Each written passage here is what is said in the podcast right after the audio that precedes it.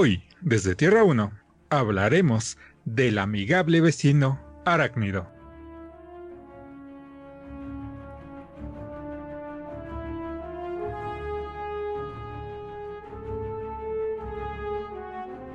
Hola caminantes de Tierras Infinitas, yo soy Gigi y me acompaña Jason. ¿Qué caminantes? ¿Qué han hecho? ¿Cómo se la han pasado? Pues ya vamos por el tercer mes, ya de hecho ya vamos por el cuarto, ya cumplimos tres meses en cuarentena. Y si cuarentena significa que, que estarás enclaustrado durante cuatro meses, pues ya lo vamos a cumplir. ¿Qué has hecho, Gigi? Pues no tantísimo. De hecho, mm, lo que más he hecho es ver series. Ahorita esta quincena me aventé todo Stranger Things. Apenas ya llevo la primera temporada, la segunda temporada y de la tercera llevo, llevo, tres capítulos. Es poquito todavía, pero pues nada más son ocho, así es que ya casi la acabo también. pero todavía no, así es que por favor no spoiler. Eh, la verdad es que siento que, o sea, no, este no es podcast de, de Stranger Things, pero como la estoy viendo apenas se me hizo, o sea, yo les había visto las primeras dos temporadas cuando salieron y sí, sí, me habían gustado, ¿no? Pero ahorita que obviamente toda todas las, anteriores temporadas para poder ver la tercera, se me hizo como que es un, gran cambio en la tercera temporada. Es como muy diferente a las anteriores dos, ¿no? Aparte, ya se nota que crecieron un buen todos. Sí, ya están muy larguiruchos. Sí, bastante, me sacó de onda, pero pues, pues ya todavía no la acabo como para opinar, si es que si no ya después estaremos hablando de eso.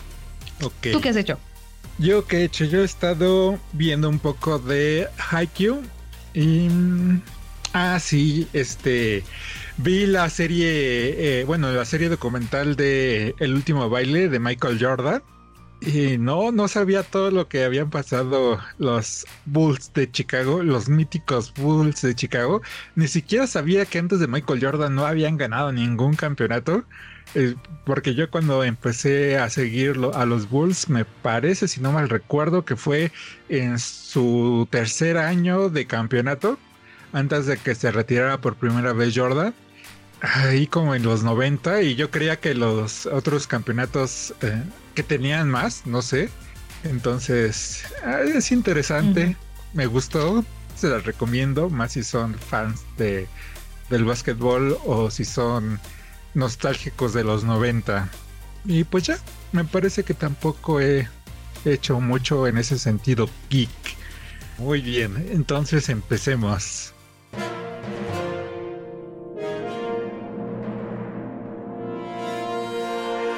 En tan solo seis meses, Marvel recuperará los derechos de Daredevil, después de cumplir los dos años que estipulaba el contrato con Netflix Aún no se sabe si Charlie Cox regresaría a su papel o si harían un nuevo cast. El fin de la cláusula no significa que las series co-creadas con Netflix saldrán de su catálogo.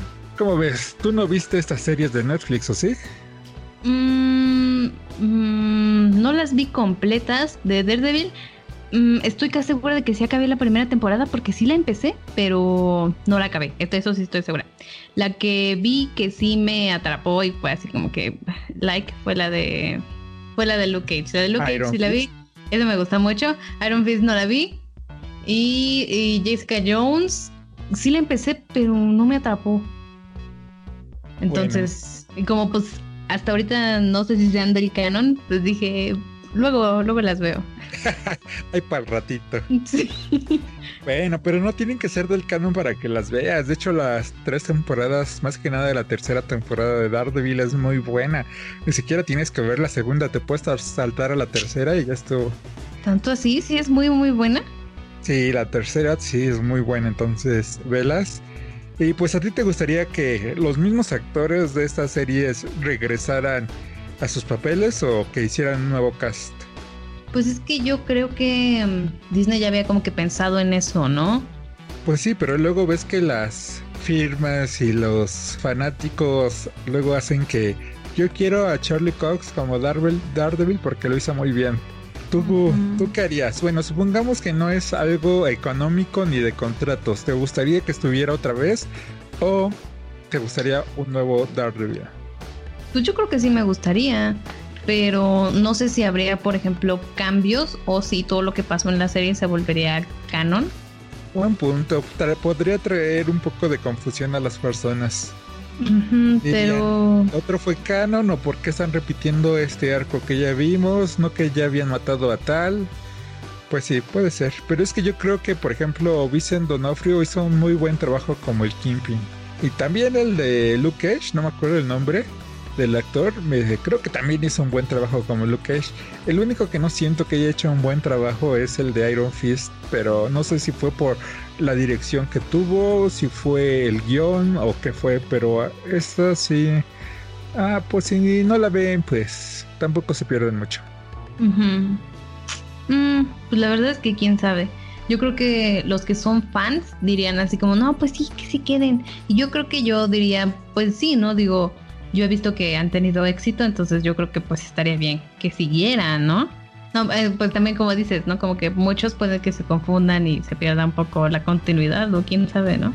Y pues eh, ya estaremos hablando también en otra noticia de esto, pero con esto del multiverso, pues los pueden meter, ¿no? Tal vez no eran de la continuidad antes, pero ahora sí. Bueno, pues pasando con la siguiente, es que una de las más grandes sorpresas que pudimos ver en Spider-Man Far From Home fue la aparición de J.K. Simons como J, JJ eh, Jameson, JJ Jameson. El actor reveló que ha firmado un contrato para aparecer en dos secuelas de Spider-Man, aunque Sony no está obligado a cumplirlo. Pero pueden ser, o sea, sigue siendo como que en el trato que tiene con Marvel, o ya no sube bien qué pasó después de ese trato. Pues por lo que dijo J.K. Simons, él tiene un contrato para dos películas más con Spider-Man. O sea, se con Sony. No sabemos si vaya a aparecer en alguna película de Marvel.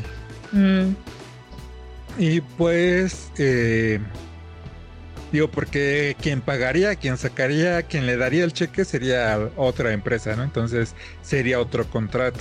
Y pues pues como que lo venía, ya lo veíamos venir, ¿no? O sea, como que, pues sí, va a aparecer al menos en la siguiente, porque apareció en los finales de, de Homecoming, digo, de Far From Home, y pues una cuarta película, pues se ve que, que le quieren sacar dinero a Spider-Man, ¿no? Entonces, como que muy impactante no es la noticia, como que ya se venía a venir eso. Sí, eso sí. Y pues aparte su contrato dice que eh, Sony tiene la opción de cumplirlo o no cumplirlo. Entonces, muy probablemente si la siguiente película no es tan buena o quieren rebotear al personaje, pues simplemente ya no lo contratan para la cuarta. Mm, pues ya, eso no lo podemos decir todavía, pero pues ya, lo estaremos viendo luego, ¿no? Ok, entonces ya vayamos ahora con DC, quien rompe relaciones con Diamond Comics, por lo que ahora los que se encargarán de llevar los pedidos a los minoristas son Lunar Distribution, UCS Comics Distributions y Penguin Random House. Las dos primeras se encargarán de los lanzamientos periódicos, mientras que la tercera será la encargada de las novelas gráficas y de los tomos recopilatorios. Pues ellos deben de saber qué están haciendo, ¿no? Porque pues, por ejemplo, ¿cuánto tiempo llevaban con Diamond Comics? Uy, desde los 90 o antes. De hecho, Diamond Comics este, se volvió prácticamente un monopolio en un país donde los monopolios no están permitidos. Y mucho de esto de las especulaciones y de y de las portadas variantes eh, fue a causa de Diamond Comics. Oh. Entonces, no es que no vayan a ver o que dejen de existir las portadas variantes, me imagino que seguirán porque al fin y al cabo es un ingreso extra para las eh, para que sea para las nuevas editoriales o para las editoriales bueno para los nuevos distribuidores o para las editoriales. Creo que, que una, una industria tenga un monopolio hace que ellos pongan sus reglas. Y eso está mal bueno al menos nos afecta a los consumidores al final porque no tienes la opción de ir bueno, en este caso a los minoristas porque no tienen la opción de ir con otros. Entonces, que haya más jugadores en la pizarra está mejor. Sí, tienes razón, yo la verdad no sabía de eso, pero pues pasemos a la siguiente, que es que se dieron a conocer los nominados para los premios Eisner o Eisner, siendo la editorial con más nominaciones IDW, o bueno, sí, IDW con 13 más una compartida. DC se coloca en la sexta posición con siete nominaciones más cinco compartidas. Y Marvel se coloca en la decimoprimera posición con solo cuatro nominaciones más otras cuatro compartidas. Algunos de los premios y sus nominados son: número uno, único o one shot. Eh, Coin Up, eh, número 8, Infatuation por Peter y María Hoy de la editorial Coin Up Books. Otro es The Freak por Matt Lesniewski de At the House. Minotar, no sé si se diga así, por Lisa Treyman o Treyman de Short Books. Short Books. También está Our Favorite Thing is My Favorite Thing is a Monster por Emil Ferris de Fantagraphics. Y la última es Sobek por James Stockow de Shortbox también. Y pues mejor serie regular es Root por David Walker, Chuck Brown y Stanford Green de Image. Y luego eh, otra es Crowded por Christopher Zavala, eh, Rostein, Ted Brandt de Image también. Daredevil por Chip Zdarsky y Marco Checchetto de Marvel, obviamente, Daredevil. The Dreaming por Simon Spurrier, eh, Vilkis Evely y muchos más de DC. Y por último, Immortal Hulk de Al Joe Bennett y Roy José y otros, eh, también de Marvel. De mejor serie limitada está Ascender por Jeff Lemire y Dustin Nguyen de Image. Está Ghost Tree por Bobby Cornow, y Simon Game de IDW. Está Little Beard por Darcy Van Poelkest y Ian Bertram de Image. Naomi por Brian Michael Bendis, David Walker y Jamal Campbell de DC. Y Sentient por Jeff Lemire y Gabriel Walta de TKO. Y pues para terminar, digo, hay muchas más categorías, pero las más importantes son las que más nos interesan. Y si no, nos tardaríamos todo el podcast enlistándolos. Es Mejor Nueva Serie. Está Doctor Doom por Christopher Cadwell y Salvador La Roca de Marvel. Y eh, Invisible Kingdom por G. Willow Wilson y Christian Ward de Barrier Books y Dark Horse. Once and Future por Kieran Gillian y Dan Mora de Boom Studios. Something is Killing the Children por James Tinion IV y Weather de, de Ledera de Boom Studios. Y para terminar, un Discover Country por Scott Snyder, Charles Soule, Giuseppe Camunculi y Daniel Orlandi de Image. Y ya pueden pasar a escuchar mi reseña que hice de este cómic en el canal de YouTube para terminar, antes de ya dar la opinión, eh, los artistas que fueron inducidos al Salón de la Fama son Jim Amparo, John Tarpe Mills, Dave Stevens y Maury Turner. Ahora sí, ¿cómo ves esto? ¿Cómo ves que Marvel solamente tenga cuatro nominados? Pues es que dentro de los cómics es como que, bueno, por lo que sé o he visto, como que no es como que de los que sean más Mm, no sé cómo decirlo, pero he visto que casi siempre dicen como que otros son mejores, ¿no? Que los de Marvel. Sí, como que son los mainstream, ¿no? Ajá. Con lo que empiezas y luego ya sigues con las otras eh, editoriales que tienen mucho menos producción, pero que tienen como mejor. Tienen historia.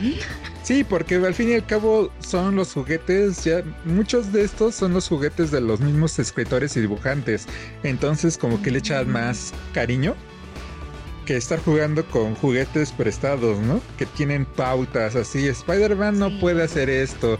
Superman siempre tiene que ser un Boy Scout. O sea, tienen todas estas cosas, eh, estas limitantes que hacen que no puedan eh, desbordar toda su creatividad. Exacto. Sí, es cierto. No, y pues ya pasando con la última, eh, porque luego van las rápidas, es que Web Media Movies creó una encuesta sobre las personas que piensan regresar a las salas de cine. Nada más se abran estas salas de cine. El resultado es que el 70% de los cinéfilos estarán regresando en el primer mes después de la reapertura. Entre las medidas que tomarán los cines son y pongan atención porque sé que ustedes también van a ir a los cines. Yo diría que esperan un poquito, pero ahorita vamos a hablar de eso. Son productos empacados. Todo lo que vendan en el cine deberá estar en un empaque y eso dejaría por fuera las palomitas tradicionales que pues pues ya ni modos. Eh, también tenemos que los condimentos tendrán que estar en sobres, ya nada de despachadores comunitarios. Eh, las bebidas también tendrán que estar en vasos cerrados, posiblemente serán latas o botellas de PET o botellas tipo PET, sí, ya no los despachadores de refresco. Bueno, y le tenemos otras tres. Las salas estarán al 50% de la capacidad para guardar el metro y medio de distancia. La puerta deberá permanecer abierta. Mm. Y sanitización constante de personalidad capacitado. ¿Cómo ves esto? Pues el único problema, como dicen muy bien, todas sus medidas, todo lo que haga muy bien. El único problema es que los cines tienen sistemas de aire acondicionado. Y los sistemas de aire acondicionado son la mejor fuente para propagar cualquier virus. Entonces, si tú te quitas tu cubrebocas para comer cualquier de su comida que esté totalmente empacada al vacío si quiere, pues ya bailaste. Digo, ¿cómo le vas a hacer? O sea, van a vender este como unos trajes que te que, que metas la comida luego saques el aire, luego te metan aire limpio, luego abras la comida y luego te lo comas, como casas de campaña. O sea, ese, ese, es mi, mi único problema con esto. O sea, cualquier lugar donde exista aire acondicionado, ahí hay más riesgo de contagio porque el aire acondicionado eh, mueve el aire por todas partes. Entonces, que si alguien va enfermo en la sala 3 y tú estás en la sala 7 por el mismo sistema de aire acondicionado que no es para una sola sala, sino que es todo un conjunto, toda una red, todo un laberinto en, las partes de arriba de los cines, pues ya te enfermaste. Sí, que ya chafiaste, ¿no? Entonces, qué padre sus medidas. Aún así, a mí no me da nada de confianza. Pues es muy no sé, yo creo que es muy pronto para que hagan esto y más si tanto, o sea, si el 70% ya quieren regresar. O sea, yo creo que deberían de esperarse tantito más y no sé si estas sean como que las medidas para el momento, porque pues igual es como dices, ¿no? ¿Qué tal que, entra alguien enfermo? Yo creo que deben, van a revisar, ¿no? Antes de dejarte comprar tus boletos. Pero pues igual yo creo que es como que muy... Es, yo siento que es un poco arriesgado, siento que va a ser un poco extraño, digo. Um, que todo esté empaquetado, pues, o sea, yo creo que es que no sé, o sea, de los nachos no entiendo, pero los hot dogs, ¿cómo? O sea, te van a dar las salchichas sin hacer en una bolsita. o cómo, no sé, y ya eso de que las palomitas ya no van a estar, pues bueno, pero pues yo creo que a muchos era lo que más les gustaba del cine, ¿no? Aunque pues sí es muy caro. De que los condimentos ya estarán en sobres, pues yo creo que los que le pierden al final son ellos, ¿no? Y también lo de los refrescos. No, sí, imagínate son el 50% de la capacidad. O sea, la mitad de tus ingresos en taquilla se va. Luego, de ese 50%, muchos no van a ir a comprar. O sea, por lo que acabo de decir. O sea, si vas a ir, vas a ir con una mascarilla de esas que tienen como filtros y todo, y con anteojos, y no te la vas a quitar. Entonces, si no te la vas a quitar, entonces no vas a comprar nada de comida. Y sabemos que la comida es el principal fuente de ingresos para los cines. Entonces, de ahí, ¿cuántos comprarían realmente comida? ¿Cuántos se arriesgarían? Pon tú el 10%. Entonces, es el 10% del 50%. Eso absorbería el impacto de comprar el, sanitizante, los cubrebocas, no sé si guantes, no sé si un sistema para detectar, si alguien está enfermo o al mínimo que tenga temperatura, porque comprar pruebas de COVID este se me hace muy caro porque se lo tendrías que aplicar a todo el mundo. Y, sí, y aparte, ¿quién lo va a aplicar, no? Y supongamos que te hacen de temperatura. Si llega alguien que es asintomático, que no sabe que está enfermo. Sí. El 50% de capacidad, pues mm, yo creo que está... O sea, supongo que está bien, pero no sé, siento que igual es mucha gente ahí en un mismo lugar, ¿no? Y pues, o sea, al final, ¿qué tal que alguien simplemente tose y no se tapa? O, bueno, digamos que obviamente si van a ir, yo creo que van a ir bien cubiertos, pero quién sabe, la verdad es que quién sabe. Es México, aquí. Sí, es eso. No van bien cubiertos, muchos no creen. Mm, mm. Nuestro pues, presidente acaba de salir a decir que, que ya no le tengamos miedo al COVID, que ya salgamos. cuando la OMS y la OCDE nos acaba de decir que, que estamos en el punto más grave. miedo. Entonces. Uy, no, pues es que. Es que yo creo que ellos no se preocupan por ellos, pero pues, ¿qué pasa cuando uno sí se preocupa por sí mismo, pero pues el otro no, y ahí va tosiendo sin taparse? La verdad es que sí está muy feo. Eso de que, bueno, por ejemplo, ya tocando el otro que es de que la puerta deberá permanecer abierta, pues yo creo que va a estar un poco raro, ¿no? Porque pues también, mm, digo, normalmente están abiertas, ¿no? Pero, pero ¿para qué debe de estar abierta? ¿Para que no se cierre el lugar? Ajá, y O sea, como dices, ¿por el no aire tiene, o- ajá, no tiene sentido, tienen un aire acondicionado. Pues supongamos que sacan el aire acondicionado. En, en verano vas a estar en un cine encerrado sin aire acondicionado. No sé si eso también sea muy bueno, más en algunos lugares como el norte del país o el sur del país, sin aire acondicionado, ah, a ver quién lo resiste. Entonces, no, yo, yo creo, así como van las cosas, creo que me voy a tener que perder por primera vez una película del UCM en el cine. Me voy a tener que perder a la vida negra. ¿Cuándo se supone que, o sea, se supone que este mes ya se re, ¿cuándo, ¿cuándo se rea, se julio. ¿Y, es, ¿Y ese mismo mes ya va a estar saliendo La Viuda Negra? No, no, saldría primero Tenant, luego este Mulan, que son dos películas que sí quería ir a ver al cine, pero pues prefiero mi salud y, y tener un poco más de esperanza de vivir que arriesgarme por una película que sea la de malas y me dé una cepa súper agresiva y pues no, gracias. Y digo por qué hasta el próximo año yo iría, porque más o menos viendo la, la curva, esto va a dejar de estar eh, grave, por así decirlo, hasta otoño.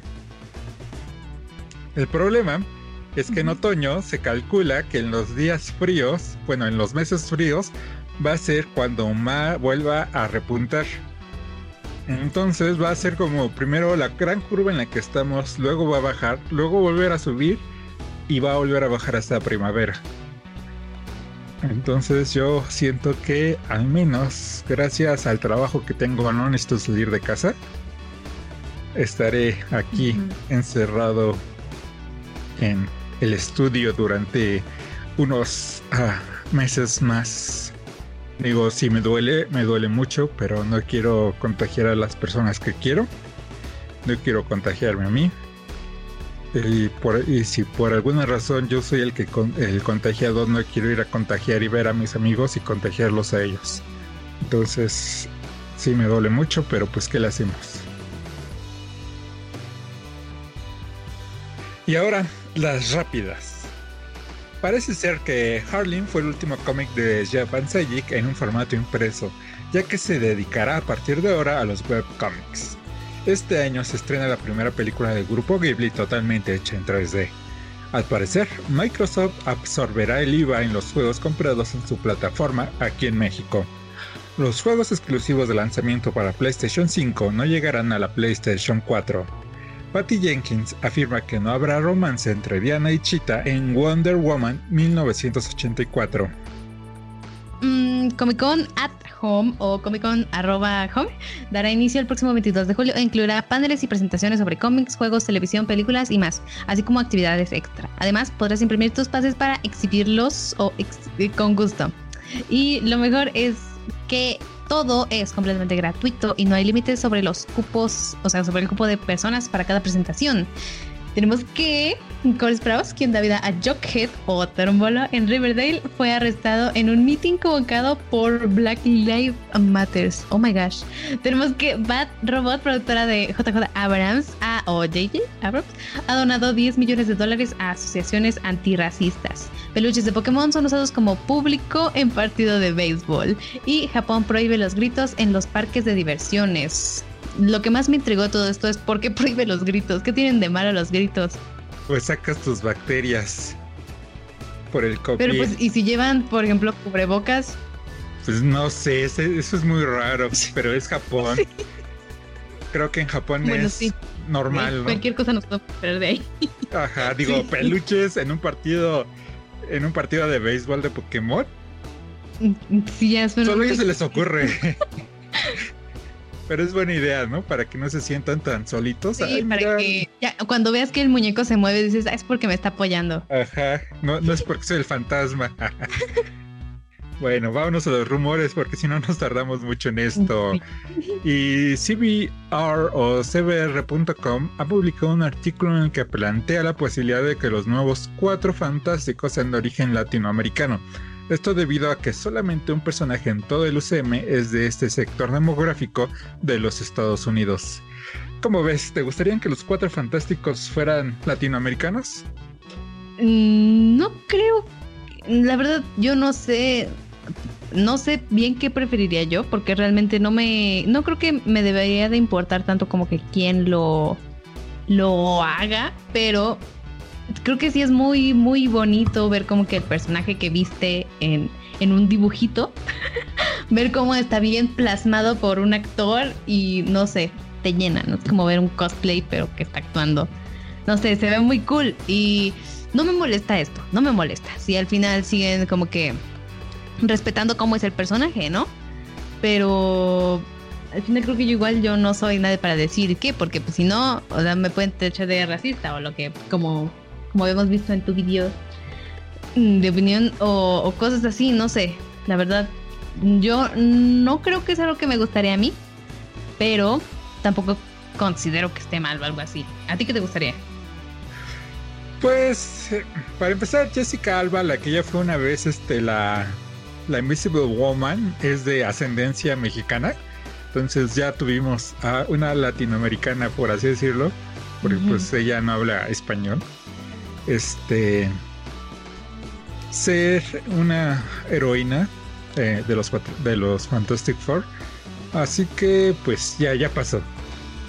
Y que sean, pues yo, yo siempre he dicho que, que lo mejor es que mejor nos traigan un personaje de origen latinoamericano y que, lo pongan y que, y que también no sea el típico superhéroe, el maya, el azteca, y que va en taparrabos y su penacho a combatir al mal. O sea, también eso me choca.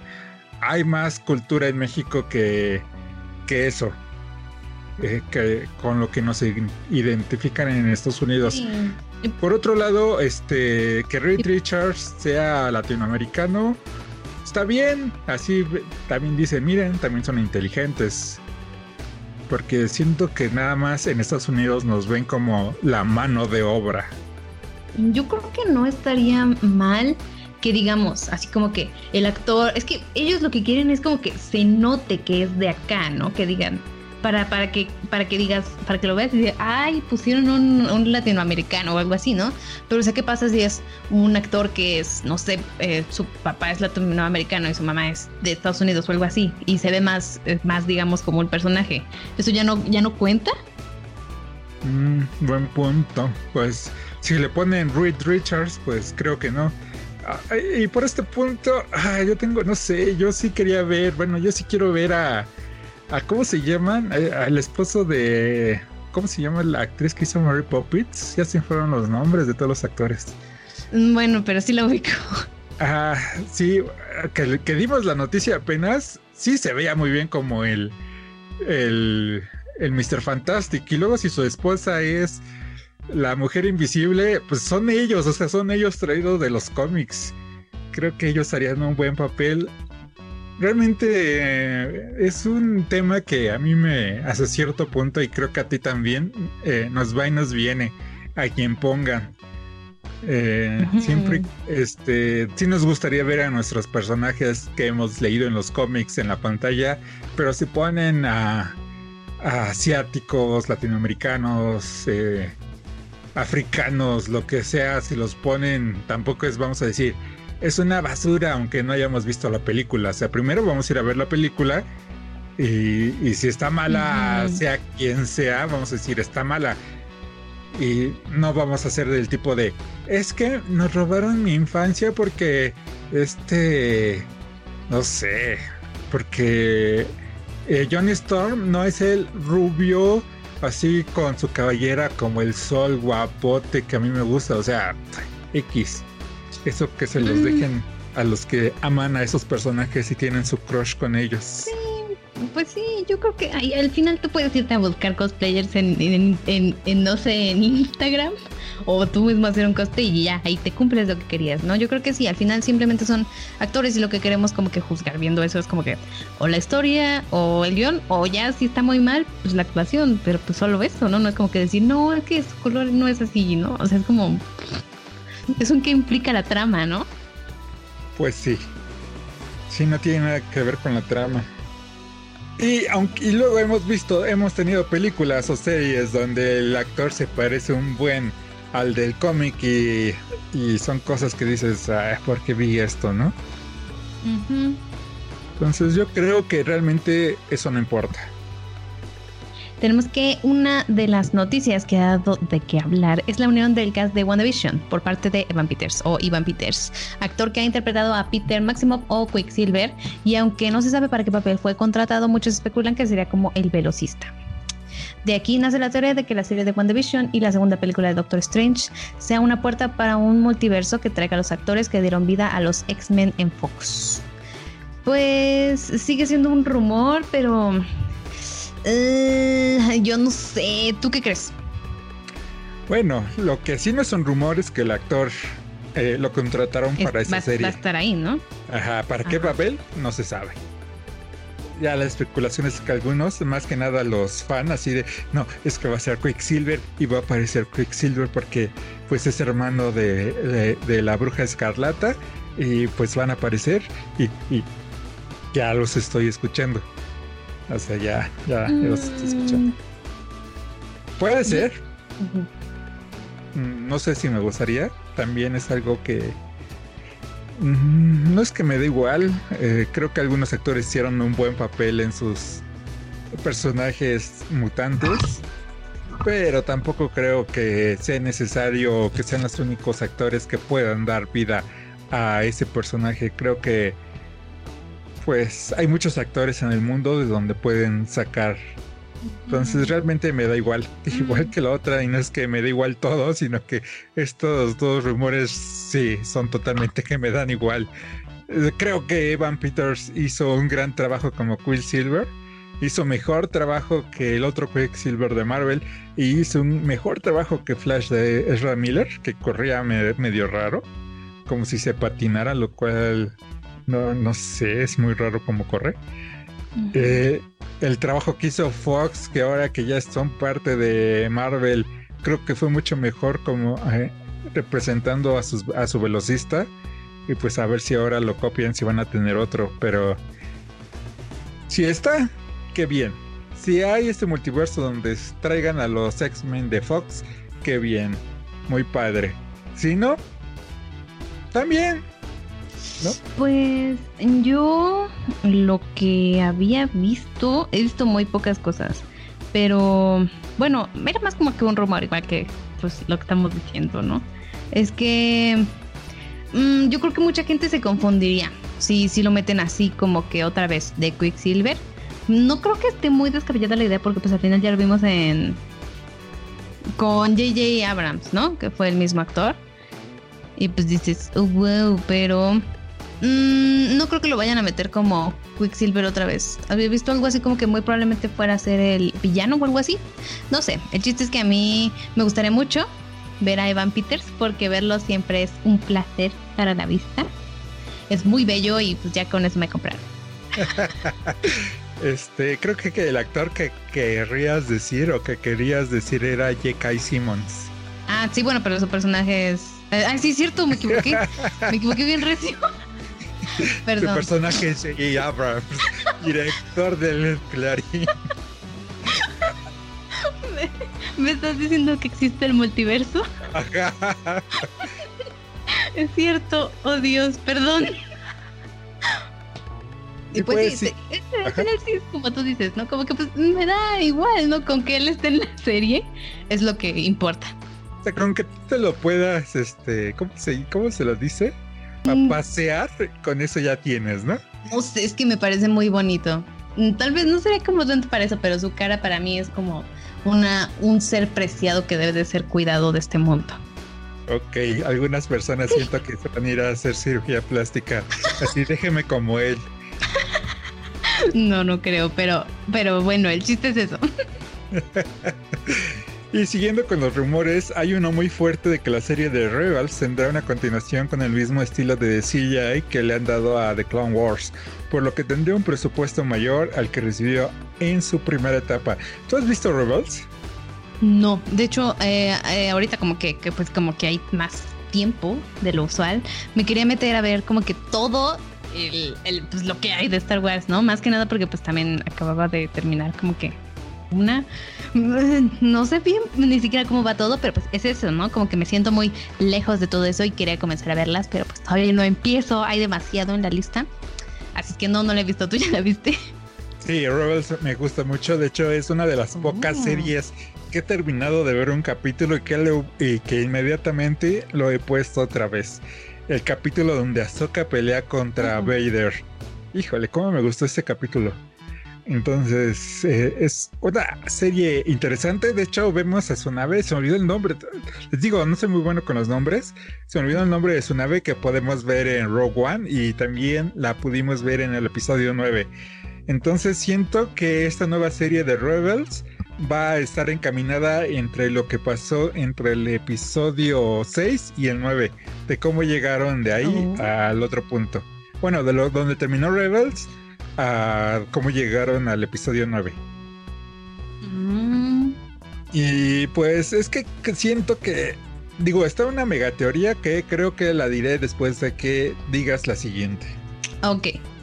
Otro rumor de Star Wars es Star Wars, no es Star Wars, Star Wars es que uno de los más grandes villanos de Star Wars, el almirante Throne, Throne tendrá su propia serie live action y es que se ha dado a saber que en Disney están haciendo cast para una nueva serie basada en la franquicia. Oh. ¿Tú sabes quién es el almirante Thrawn? No, lo siento. Probablemente lo sepa, pero no lo ubique por nombre o tal vez no sé. Este, él se hizo famoso en unos libros. De nuevo, no me pregunten quién los escribió, perdón, soy muy malo con los nombres.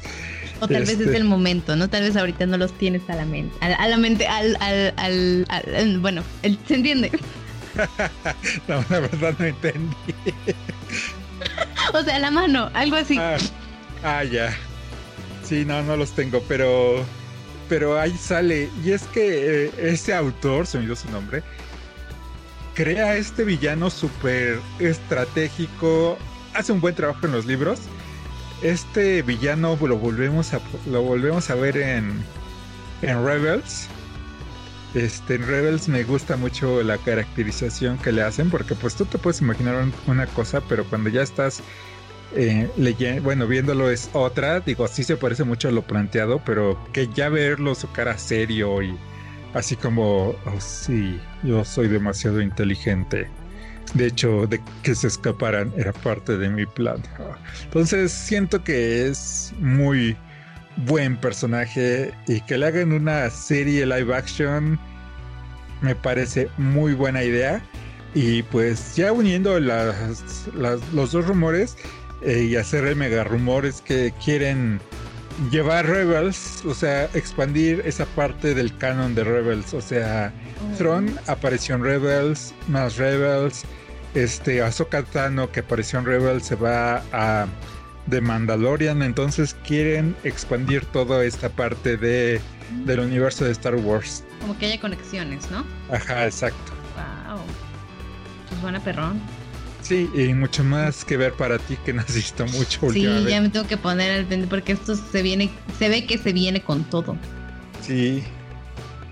Y me imagino que harán que, por ejemplo, que Ahsoka cuando aparezca en The Mandalorian y luego hay un rumor de que también podría tener su propia serie, no necesitarías ver Rebels por lo mismo de que muchas personas que no lo han visto.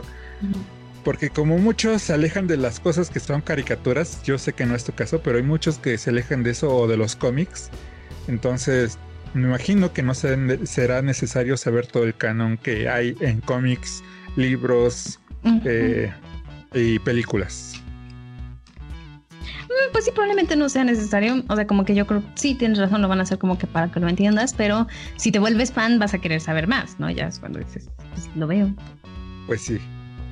Y pues la siguiente, el portal We Got This Covered eh, dio a conocer el rumor de que Matthew McConaughey estaría interpretando a Harvey Dent en la película de Batman de Mal Reeves y que guardarán su transformación en dos caras para la secuela.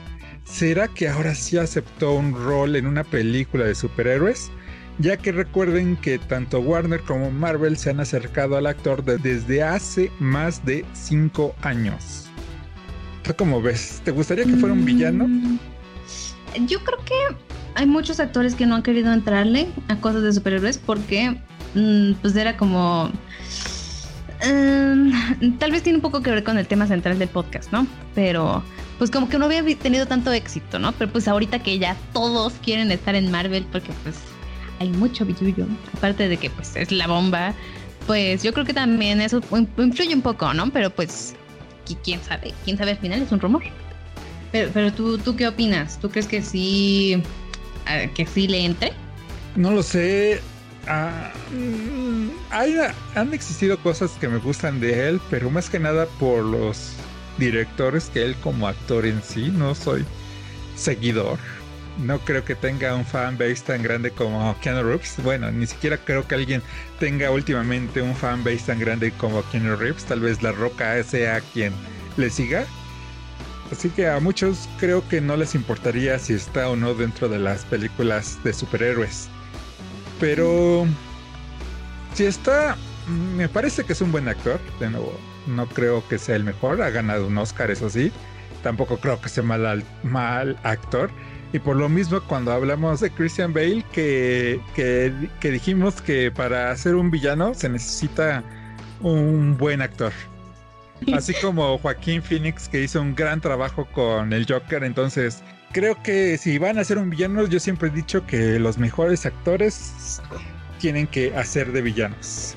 Sí, bueno, pero pues igual, también depende de cómo los lleven a cabo, ¿no? Porque pues con lo que hemos visto, bueno, aquí estamos hablando de DC, con lo que hemos visto que ha hecho Marvel, tampoco es como que sus villanos sean tan memorables hoy o pidan tanto. Bueno, sí, esos también. Sí, de hecho el problema con Marvel es, son sus villanos.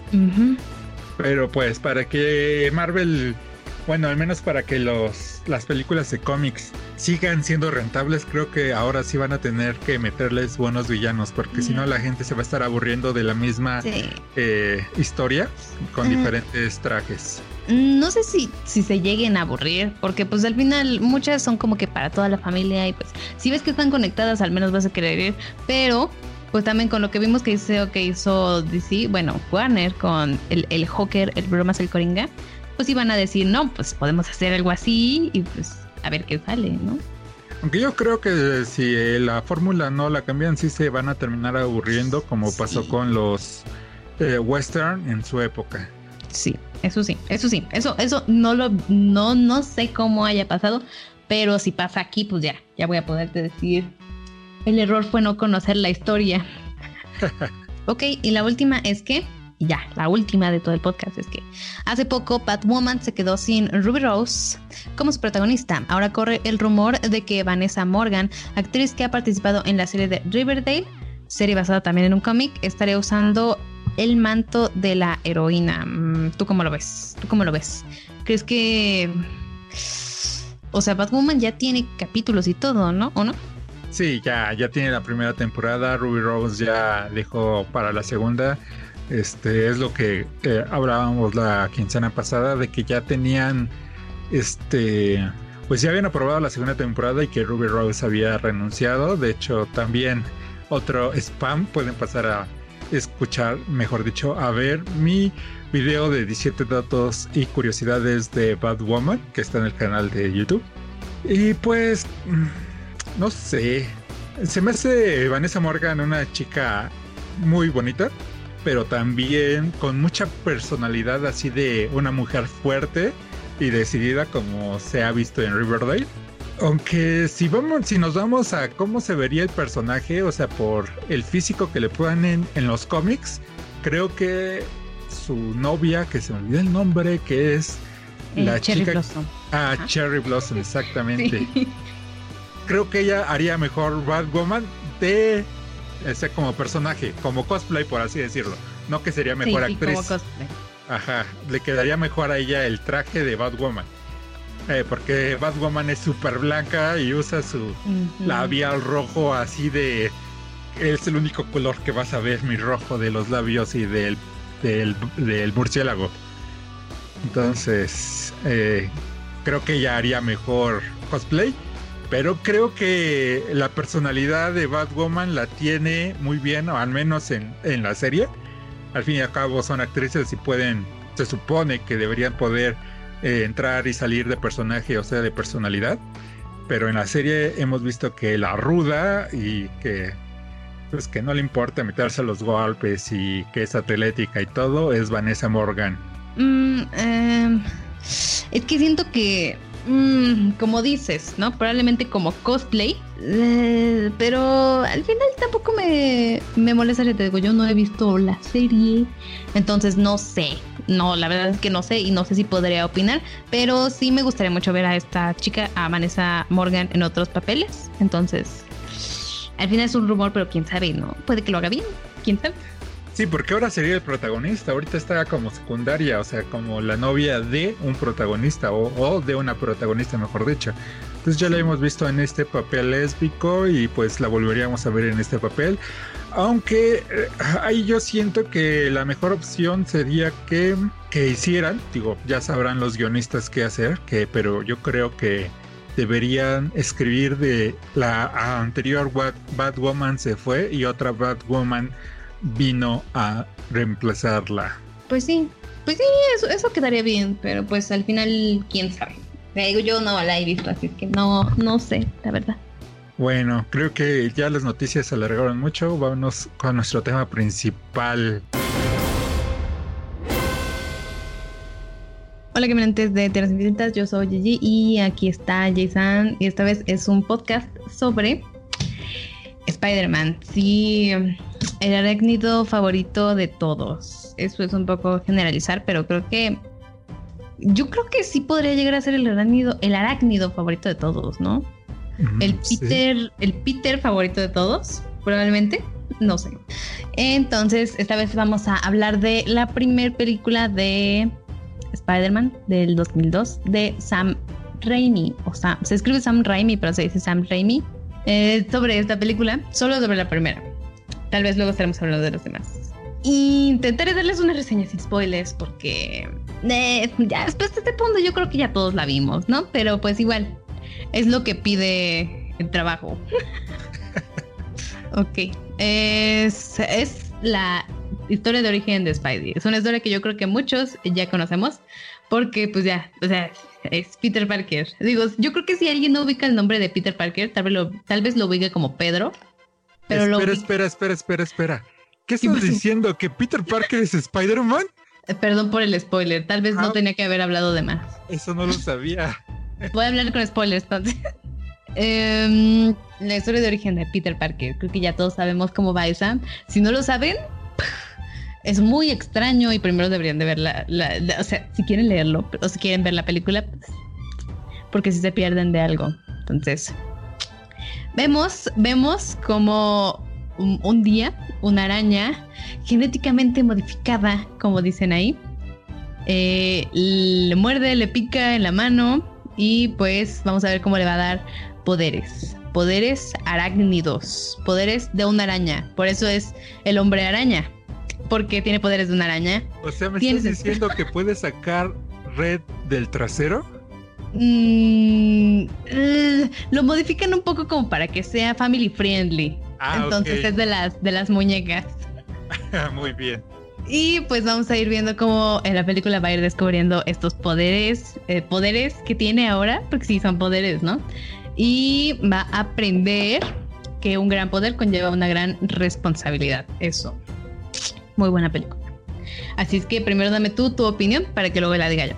Pues creo que es el mejor Spider-Man en general. Bueno, el mejor Spidey Peter que hemos podido ver. Este, creo que otro actor hizo un mejor Spider-Man en tal, nada más Spider-Man así a secas, eh, un peor Peter, pero creo que este es el más balanceado hasta ahora y el más ñoño. Ah, ¿qué más podría decir? Es muy buena película, es mi película favorita.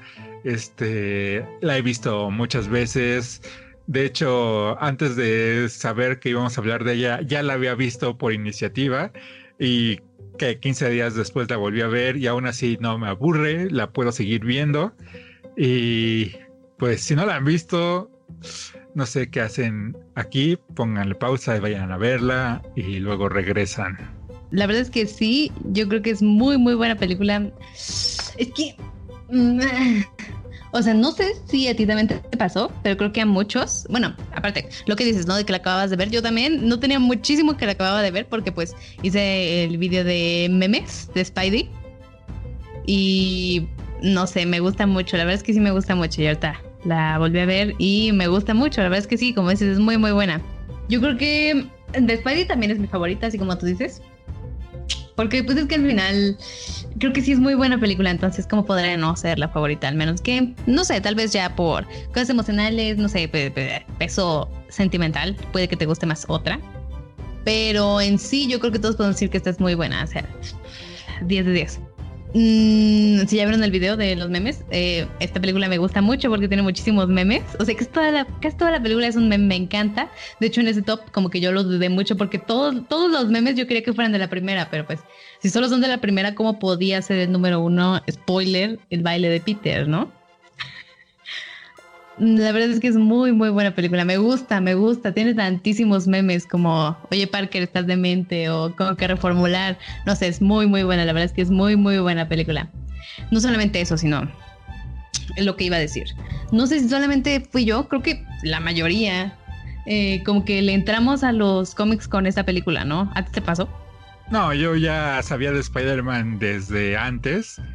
Este, bueno, yo le entré a los cómics por Spider-Man y entré a Spider-Man porque una tía me regaló cuando era un infante ahí de unos 3, 4 años un traje de Spider-Man, entonces se volvió mi mm. héroe favorito. Oh, pues yo le entré con las películas. La verdad es que sí, es que la primera película es como un clásico de la vida moderna. No sé, me encanta. Yo la verdad es que sí le entré con esa y pues es el Fab de Fabs. No sé si es por. Yo creo que tiene mucho que ver con que esa película haya sido la que me inició.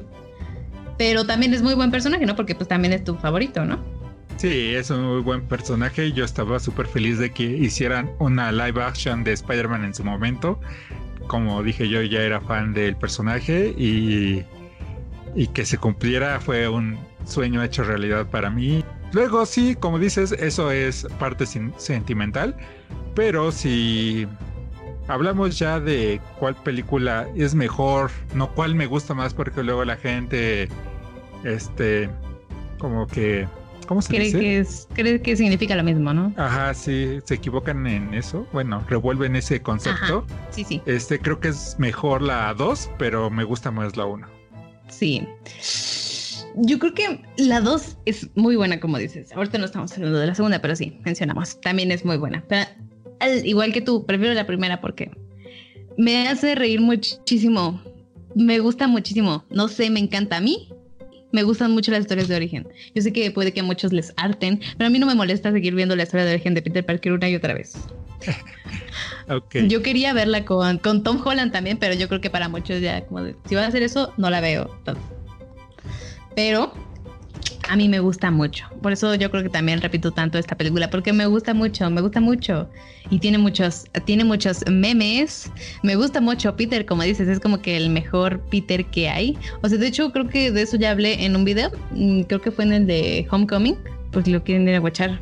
Creo que me enamoré de Peter Parker con esta película. Aparte de que fue la que me inició en todo eso no sé, me gusta mucho. Este, este Tobey Maguire como Peter Parker, me gusta mucho el trabajo que hace no sé, creo que en sí la película es muy buena.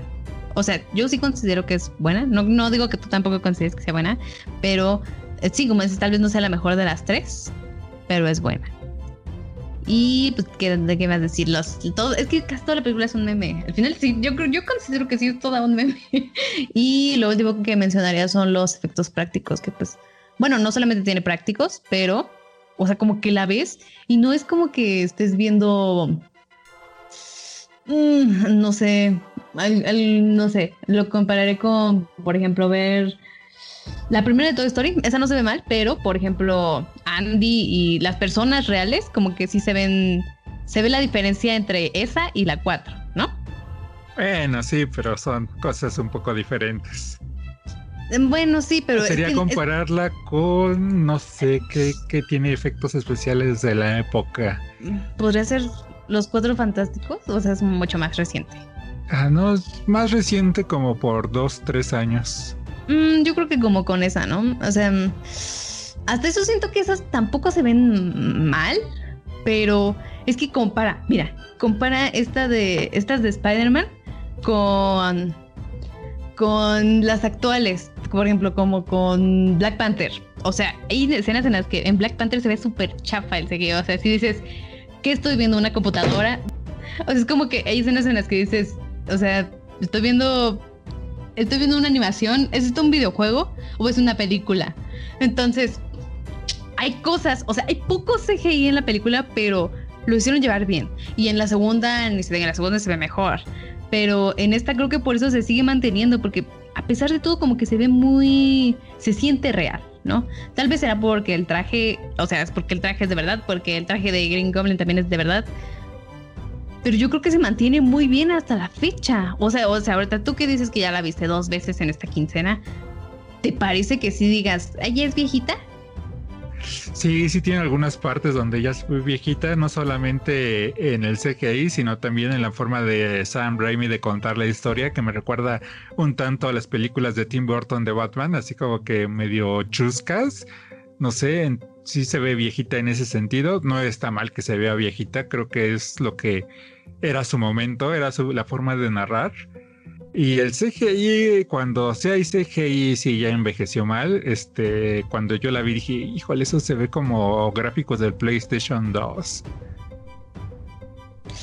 Mm, yo siento que del CGI son pocas las escenas que sí se, ve muy mal. Mm. Ah, no, sí, porque son pocas las escenas que usa, pero en las que las usa, que es cuando se columpia, cuando son esas acrobacias de que se aviente entre globo y globo o ese tipo de cosas, ahí sí se ve, sí se ve, si no PlayStation 2, PlayStation 3. ¿Tanto así lo ves tú? Yo no lo siento tanto, yo lo siento más en las escenas como por ejemplo cuando cuando es con el traje casero, en esas escenas yo sí digo, pues, ¿qué pasó ahí? En las otras siento que el juego de cámaras hace que no se vea tan, tan en tu cara, es CGI. Siento que hasta eso dices, bueno, es pasable, ¿no? Sí, también el juego de cámaras que usan es mucho de la época, bueno, de la época por el mismo hecho de que como no tenían tan bien el CGI, pues para engañar al ojo tenían tomas muy cercanas, entonces Creo que también no hay muchas de esas tomas al aire libre, abiertas, pero las que hay sí ya se ve un poco el CGI, el movimiento muy acartonado, muy de videojuego. Eh, sí, el movimiento sí se ve así. Pero en sí creo que el juego de... Creo que es más que nada eso, el movimiento.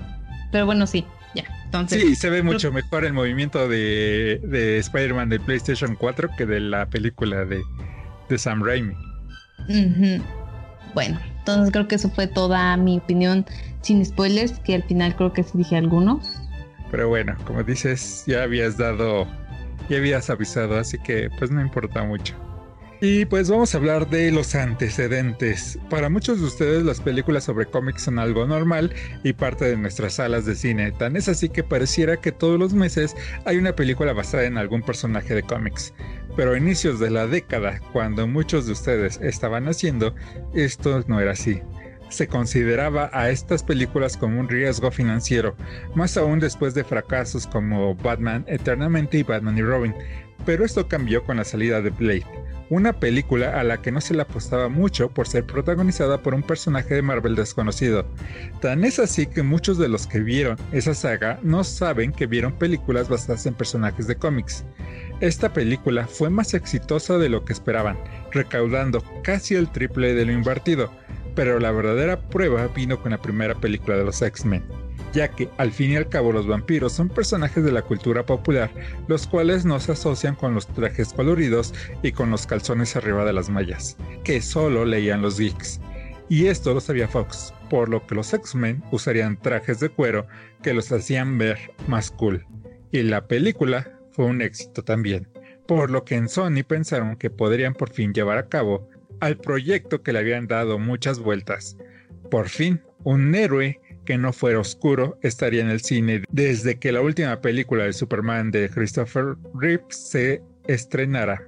Desde 1977 ha existido live action de Spider-Man, aunque sus primeras películas eran para la televisión, por lo que no tenían el presupuesto de una película de Hollywood, mucho menos de un blockbuster.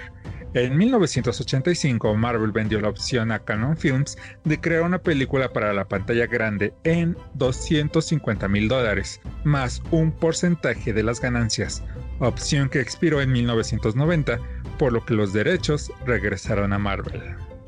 Y los ejecutivos de Canon Films al parecer no sabían nada del personaje, más allá de que era el superhéroe más popular por lo que le dieron al guion a alguien que tampoco sabía nada, diciéndoles que tenía que escribir sobre un hombre que tiene poderes de araña y que es un héroe. Y el resultado fue un script sobre un hombre que es mutado por un científico en una especie de monstruo araña con colmillos y ocho brazos, que se revelaba al científico para salvar a la humanidad del resto de los mutantes. Y para nuestra buena suerte, Stan Lee leyó el guion y echó para atrás la propuesta, porque iba en contra de lo establecido por él. Así que cambiaron el guion a uno más cercano a lo establecido en los cómics, con sus respectivas variaciones.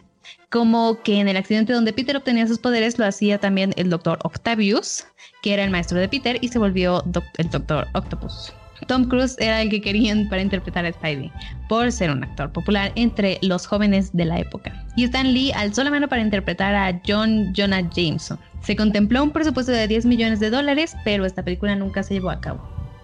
En 1989, Canon fue dividida y parte de sus activos cayeron en las manos de 20th Century Film, quienes pidieron un nuevo guion.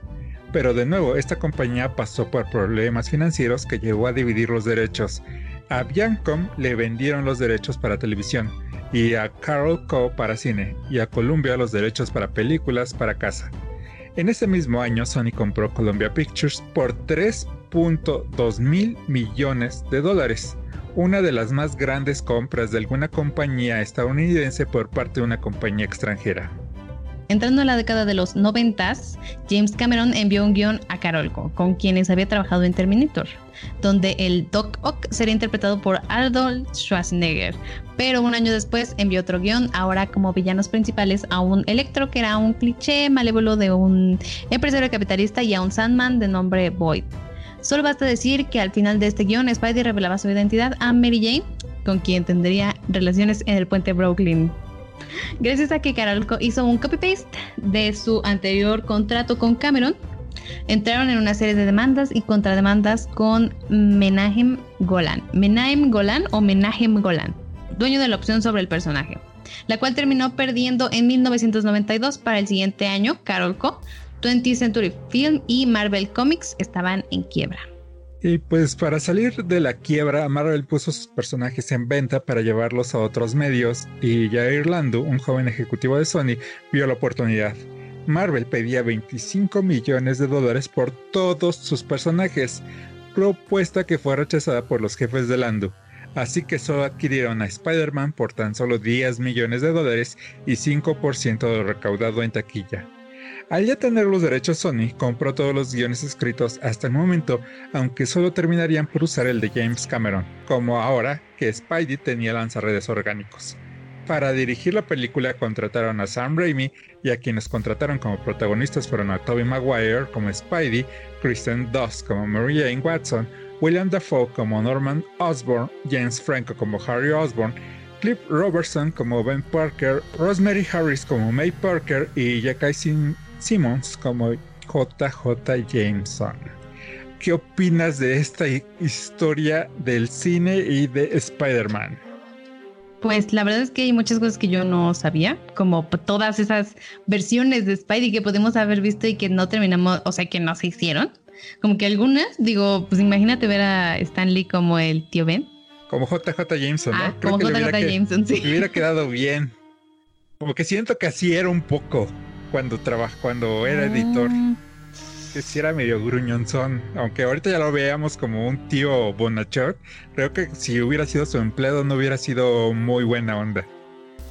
No lo sé, pero casi me da la impresión. quién sabe, no lo conocimos, no lo, no lo podemos No, aparte yo siento que para haber hecho crecer una compañía, para haber sido un eh, editor o para hacer... Mm, no es que tengas que ser malo, pero sí exigente. Entonces, no creo que haya sido el bonachón que siempre vimos la mayoría de nosotros. Sí. ¿Cómo ves esto de que Spider-Man, imagínatelo, yo sé que ha aparecido en los cómics, pero solamente es como un plot, pero una película donde tiene ocho brazos, colmillos, varios ojos, así todo un monstruo mutante. ¿Eso te, hubiera metido al mundo de los cómics? Yo creo que si lo hubieran hecho, hubieran decidido enterrar a Spidey por un tiempo. Sí, ¿verdad? Qué bueno que, que Stan Lee dijo, no, no, eso, eso no va. Sí, lo bueno, porque pues si no, imagínate, o sea, pues, yo creo que el hecho de que se hayan hecho estas películas dio paso a que muchas otras se hicieran, ¿no? Ajá. Entonces, no serían las cosas como las conocemos. Tal vez existe un multiverso en el que se, hizo esta película y quién sabe cómo es que existirá el UCM ahí. Puede ser que no, puede ser que no. Tienes toda la razón. Qué bueno que no vivimos en ese multiverso, bueno, en ese universo. Y y que este Arnold fuera el Doc Ock, como lo hubieras visto acá, de miren mis músculos, no solamente soy inteligente, también soy súper fuerte. Hubiera sido un poco raro, pero hubiera sido interesante de ver. O sea, ahorita, con lo que ahorita ya hemos visto y todo esto, diríamos, ah, mira, ¿no? Qué gracioso. Pero en ese entonces yo creo que hubiera dado una imagen, una imagen incorrecta, ¿no?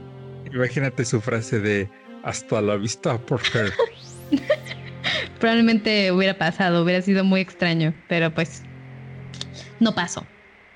Y tampoco parece que querían que fuera eh, family friendly con esa última escena. Digo, no creo que se hubiera visto nada mm, no por, pero, pero ya la simple idea de que están ahí los dos teniendo arañitas en el puente Brooklyn, creo que no es nada family friendly.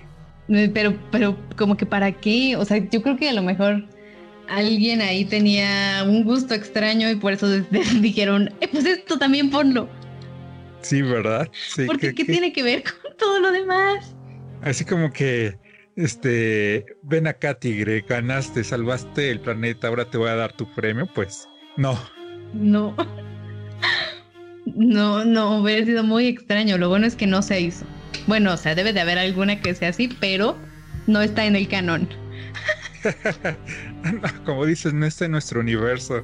Estar en otro donde ahora el UCM así se ve en esas escenas regularmente y son películas para mayores de 17 Para otro tipo de público, sí. Ajá. ¿Qué más te llamó la atención de esto? Pues en sí creo que es muy interesante ver como que todo lo que tuvo que pasar para que se, se diera a hacer esta película, ¿no? O sea, también vemos cómo pues vendieron los derechos por tan poco, o sea, yo creo que en ese momento sí sirvió para salvar, pero o sea, viéndolo en cómo están ahorita las cosas, si dices... Pues sí, pero pues estaban en quiebra, 10 millones son 10 millones. Sí, eso sí. Y, y, también ahorita los ejecutivos que han de haber dicho, no, nada más queremos a Spider-Man, ¿cómo no se estarán dando de topes? Sí. Mm, mm, bueno, pues al final, al final, o sea, tener a Spider-Man ve lo que les, ve todo lo que le ha dado a Sony, ¿no? Pero imagina tener a todos, porque al fin y al cabo todos los demás personajes le han dado más a Disney que Spider-Man a Sony. Eso sí, pero yo creo que también, sí, digamos, si hubieran, por ejemplo, tal vez, si hubieran, no sé, eh, seguido con lo que quería San Raimi o algo así, tal vez la tercera no hubiera terminado siendo tan así, y es que qué tal que se quedaban con los, con los derechos de todos. E intentaban hacer algo, pero era alguien que no sabía de cómics o simplemente no le importaba el público, como aquí mencionaste el, público que es fan del cómic y solamente hacen una que tenga ahí el personaje, pero pues que no lo respeten. Yo creo que al final, si no fuera una mente que sepa lo que hace como Kevin Feige, no hubieran tenido tanto éxito. ¿Y qué tal que, que pasaba lo mismo y decir, no, pues ya, véndelos, véndelos, por lo, por lo que nos den está bien, ¿no? O sea, pues sí, las cosas pasaron como deberían pasar y salieron bien al fin, al final de cuentas. Sí, al final estuvieron en las manos correctas, parece ser. Y pues ya vamos a hacer un rápido análisis y primero me gustaría hablar sobre las relaciones de padres e hijos. En el, análisis del podcast pasado sobre Yo de Barbarian hablamos sobre las relaciones entre madres e hijos, principalmente sobre las madres sobre, sobre protectoras y sus hijos. En esta ocasión hablaremos también sobre este tema, ya que es la raíz de varios problemas dentro de las películas. No se ve mucho la de los Watson, solo lo que alcanzamos a oír desde la perspectiva de Peter, pero con esos segundos nos damos cuenta de la familia tan agresiva en la que vive Mary Jane y por lo que vemos en la película, MJ es una persona empática que se preocupa por los demás, tiene sueños y aspiraciones, lo cual parece ser muy contrario a sus padres, quienes solo sobreviven, por lo que MJ sufre mucho, pero lo trata de esconder. Por lo que yo diría que Mary Jane es sumamente sensible a lo que pasa a su alrededor, le afecta mucho, es de esas personas que quieren ser amadas, pero que tienen miedo de una relación real en la que tenga que hablar de sus sentimientos, por lo que busca estar con personas frívolas, y ella misma refleja esta frivolidad. Se podría decir que quiere ser actriz, ya sea porque siempre ha interpretado un papel o porque quiere ser otra persona. ¿Cómo ves este personaje primero de NJ y su relación con su familia? Pues creo que muchos... Ah, en sí, me gustó mucho cómo hicieron a los personajes en esta película. Creo que es... Mm, tal vez es por lo mismo que acabas de mencionar, ¿no? Bueno, que mencionaste hace ratito, ¿no? Que es como la forma en la que se hacía el cine antes, no sé. Pero me gusta porque siento que hay momentos como que podrías decir, bueno, ¿y esto a qué viene? Pero, o sea, como cuando vemos que los papás de Mary Jane están peleando y ella sale, se encuentra con Peter. Es como muy real, ¿no? Creo que es algo que intentaron, tal vez intentó plasmar Sam Raimi, no lo sé. Pero es algo que me gusta de la película. Es algo que, que se extraña un poco porque pues ahorita ya estamos como que así como, no sé, en el espacio, un problema mundial. Bueno, aparte del que estamos viviendo ahorita. Tal vez no es para hacer un chiste, pero eh, como que ahí se meten como que ya con cosas mucho más grandes y en esta película podemos ver como que cosas más reales, ¿no? Te puedes identificar, ¿no? Más personales. Porque, por ejemplo, y, yendo, como dices, a la nueva entrega de, de Tom Holland, al este, esta MJ, esta, ya no me acuerdo cuál es su verdadero nombre, que no es Mary Jane. Esa MJ, este, ¿quiénes son sus padres? ¿Qué ha hecho? Este, por qué es así tan eh, introvertida, por así decirlo, por qué es sarcástica. Y aquí, y no necesitan mucho como aquí explicó, bueno, como aquí lo hizo Sam Raimi, que en tan solo unos segundos te das cuenta del tipo de persona que es, o sea, cómo son sus padres, cómo... Mm, yo me imagino, no se ve, yo me imagino a su padre sentado todo el día en el sillón, este, bebiendo una cerveza, viendo programas de concursos o algo así. Y se nota que ella le hace daño, pero con estos segundos se explica por qué se junta con personas frívolas. O sea, ¿por qué andar con... Si es tan linda, si es tan amable, ¿por qué andar con un flash? Sí. O, como que por qué luego pasar a un Harry que, pues para hacerla sentir bien, le va a comprar algo, ¿no? exacto. Y pues ya qué bueno que tocaste a Harry porque es la siguiente relación con Norman Osborn, quien es una persona sumamente práctica, quien desdeña las emociones. Hasta se diría que es una persona fría, pero no creo que podría decirse que es malo. Por lo que este parte emocional no sea algo que le pueda dar Harry. Le provee de todo lo material, pero no satisface sus necesidades emocionales. Y dado que perdió a su madre, podemos suponer que necesitaba mucho apoyo en este campo. Pero aún así, Harry quiere y admira mucho a Norman. Sabe que no podrá estar a su alcance, pero es que desde su punto de vista solo los genios podrían y él ya se ha aceptado como un mediocre, así que tiene una relación de admiración-odio hacia su padre. Esto ha hecho de Harry el adolescente que quiere llamar la atención de su padre al meterse en problemas, pero en lugar que lo regañe o le grite o lo que obtiene es apatía, algo así como te expulsaron, te meteré otra, así hasta que lo metió en la escuela pública. Me imagino que por mero trámite, ya que tiene suficiente dinero para pagar cualquier universidad, por lo que no se preocupa por ello. A Harry no le importa tener dinero, lo aprovecha como vivir en el apartamento que le dio su padre, pero realmente no lo no vemos que sea ostentoso. Mm, me imagino que tiene que ver con por la educación que le dio su madre. Pero también aprendió de su padre a ir por lo que desea sin importar si daña a sus seres queridos como a Peter.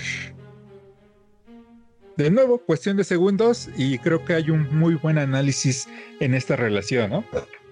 Sí, la verdad es que sí. Y creo que, mm, pues en toda la primera película, como que mm, podemos ver mm, bien, bueno, yo diría que un poquito más como que de, de, Norman, que la relación que tiene Norman con Carrie.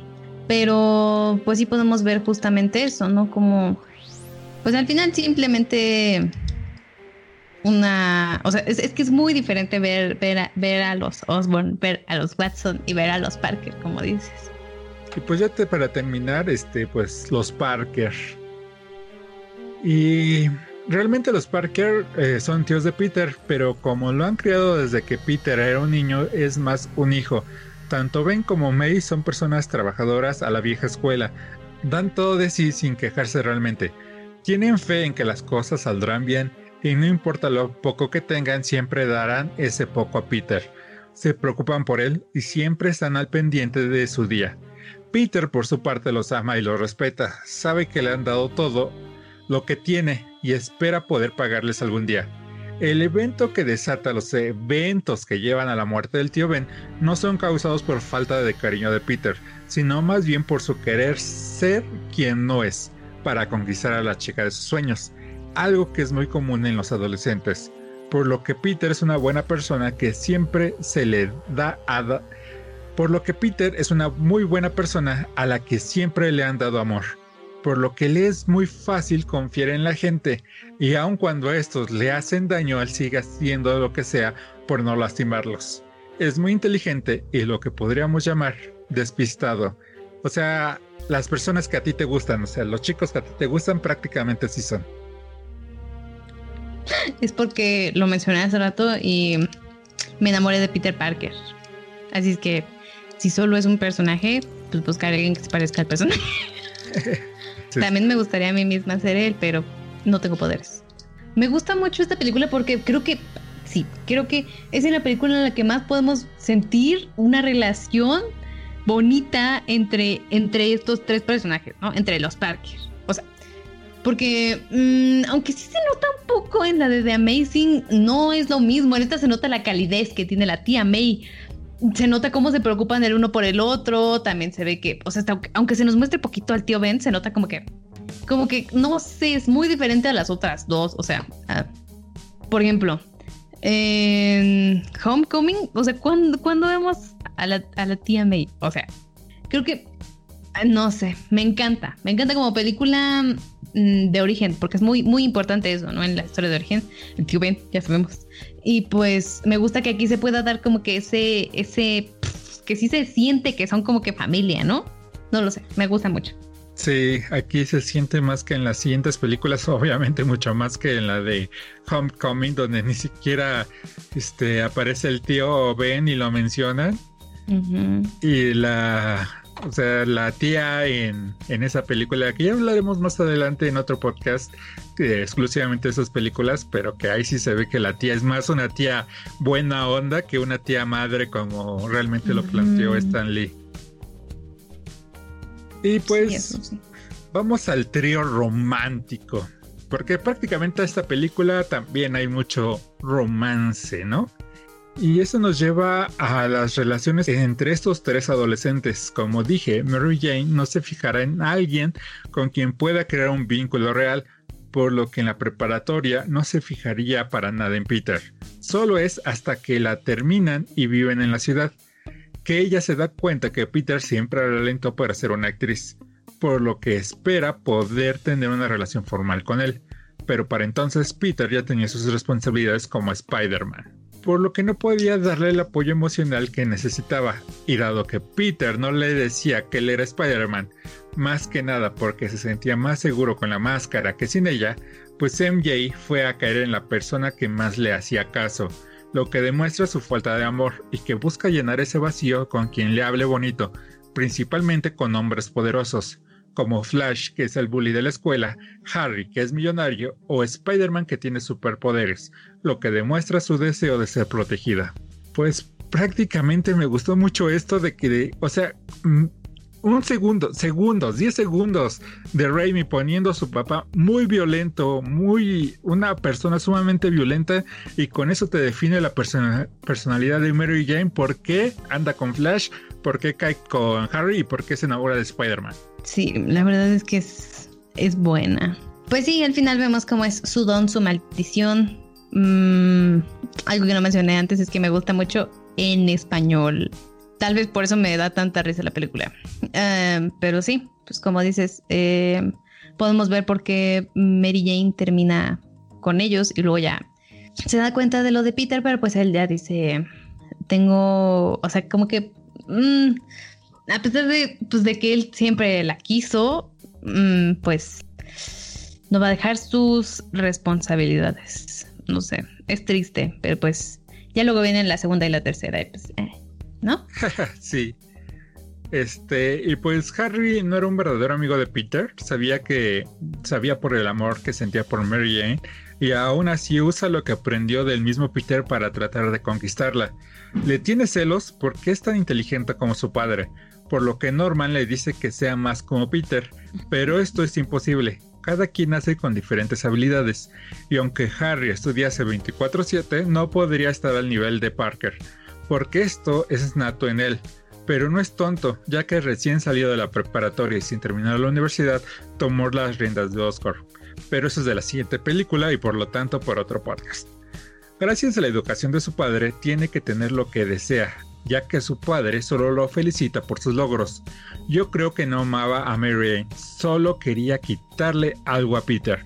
Para, el para él, Peter tiene la capacidad de para ser quien quiera ser y más importante, serlo mientras que es feliz. Él, en cambio, siente que no sería nadie sin el dinero de su padre. Si esto no fuera poco, Harry cree que Peter sería el hijo perfecto de su padre, así que si no puede quitarle nada que le importe a su padre, se lo quitará a su hijo perfecto. No creo que MJ sea un trofeo, pero sí creo que Harry así la veía. ¿Cómo ves de este análisis que hice sobre esa parte? Mm, pues es que sí, digo, sí. Sí, la tía May lo dice, que cuando llegó Mary Jane dice, tía May, ese es un ángel. Pues es como, o sea, sí, desde pequeño, cuando le dice lloré como un bebé. o sea, desde ese momento, o sea, yo creo que era muy, muy obvio que a Peter le gustaba Mary Jane. Y obviamente, pues él sí era su, su mejor amigo, debería de haberlo sabido. No, lo sabía, y, aún así fue por ella. Porque como dije, yo creo que quería quitarle algo a Peter. Sí, yo también creo. Yo también creo. Es muy, muy probable. Uy, sí, tienes razón. Entonces tal vez sí, no era un buen amigo. ¿Era un amigo acaso? No, no creo que ni fuera su amigo. O sea, se, le notan sus celos cuando su padre dice, debes de ser más como Peter. Digo, es algo que no se le, no se le tiene que decir a los hijos. Exactamente por eso, porque... ¿Por qué compararlos con otras personas? Pero también... Digo, eso es triste, pero también no creo que la solución sea ganándole, por así decirle, al, al hijo perfecto de su padre, ¿no? Y pues para terminar está Peter. Él ama a NBA, como dices, desde que eran niños. Como bien dijiste, o sea, la veía como un ángel. Y aunque esto es algo sumamente romántico, también habla de que era solo algo visual. Y dado que Peter cree que ella no sabe que son vecinos, pues supongo que no sabe nada de ella. Más allá de sus actuaciones o lo que puede escuchar a través de la pared. Lo puede ver o, o lo que puede ver en la escuela, que es amable, que es amable con él, sabe por lo que pasa en casa. Otra vez. Perdón, perdón, me, me trabé. Y dado que Peter cree que ella no sabe que son vecinos, pues supongo que no sabe nada de ella, más allá de sus actuaciones, lo que puede ver en la escuela y que es amable con él. Sabe por lo que pasa en MJ, pero más allá de querer rescatarla, le escucha y le da ánimos para que alcance sus sueños. Para él, ella es una gran actriz, aunque esta opinión es sesgada, al ver que MJ se junta con, personas con autos convertibles, cree erróneamente que si él tiene uno, entonces ella voltará a, verlo. Y aunque esta es una conclusión a la que llegaron muchos adolescentes, no creo que sea la mejor forma para empezar una relación estable como es que podríamos suponer que quiere Peter. dado que eso es lo que presenció de primera mano con la relación de sus tíos. ¿Tú qué crees que hubiera pasado si todo hubiera salido como él quería? Que su tío no lo hubiera llevado y que se ganara el dinero para comprarse el auto para apantallar a MJ. Mm, pues... es que podemos decir que básicamente eso es lo que formó a Peter, pero probablemente hubiera pasado otra cosa que lo hubiera marcado y hubiera dicho, bueno, un gran poder conlleva una gran responsabilidad, ¿no? Bueno, sí, pero eso es un poco más adelante. Yo me refiero a que tú, qué crees que hubiera pasado este si con MJ, ¿crees que sí le hubiera hecho caso? Quién sabe. Mm, probablemente, probablemente no. Yo creo que no, porque al fin y al cabo MJ no buscaba eh, irse en autos, lo que buscaba era relaciones en la, con las cuales no pensar, con las cuales escapar tanto en cuerpo como en mente de su casa. Sí. Y pues sí, como dices, este, este Peter, al fin y al cabo, cualquier tragedia, este, hubiera hecho que, que se volviera Spider-Man. Y es que para empezar, como iba a explicarle a sus tíos el auto, me lo regaló Harry. Y ahí hubiera surgido el drama adolescente de que el tío Ben le dijera que lo devolviera, que tiene que trabajar por él y que no puede aceptar regalos tan caros. Y Peter diría algo como, no me dejas tener cosas bonitas. Y esta pelea provocaría la muerte del tío Ben. Y supongamos que no es así. Pero tarde o temprano, como bien dijiste, pasaría una tragedia que haría que Peter se volviera un héroe. Y es que lo que desató que se volviera un superhéroe no solo fue porque mataran a su tío, sino por no haber actuado cuando podía.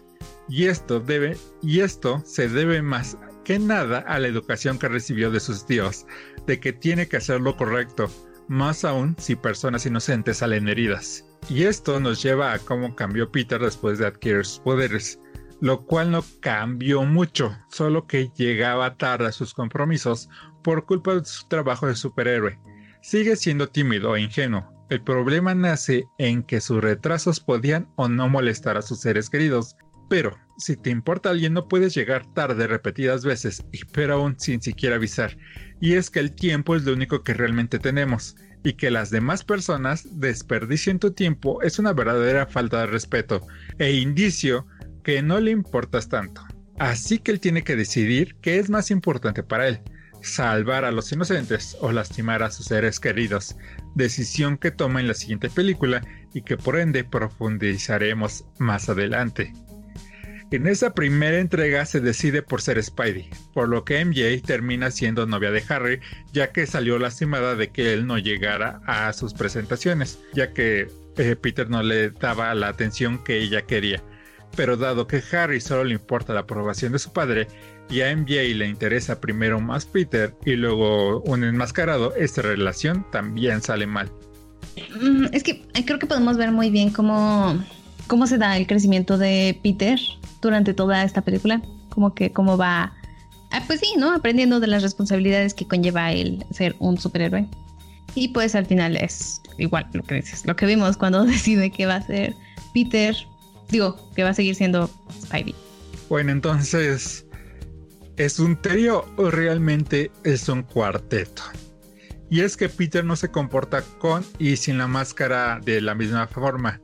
Como ya dijimos, sin la máscara Peter es introvertido, distraído y hasta cierto punto pasivo, al menos en la parte social ya que si se trata de ciencia es sumamente proactivo, investigando cosas que no están dentro de su temario de la escuela.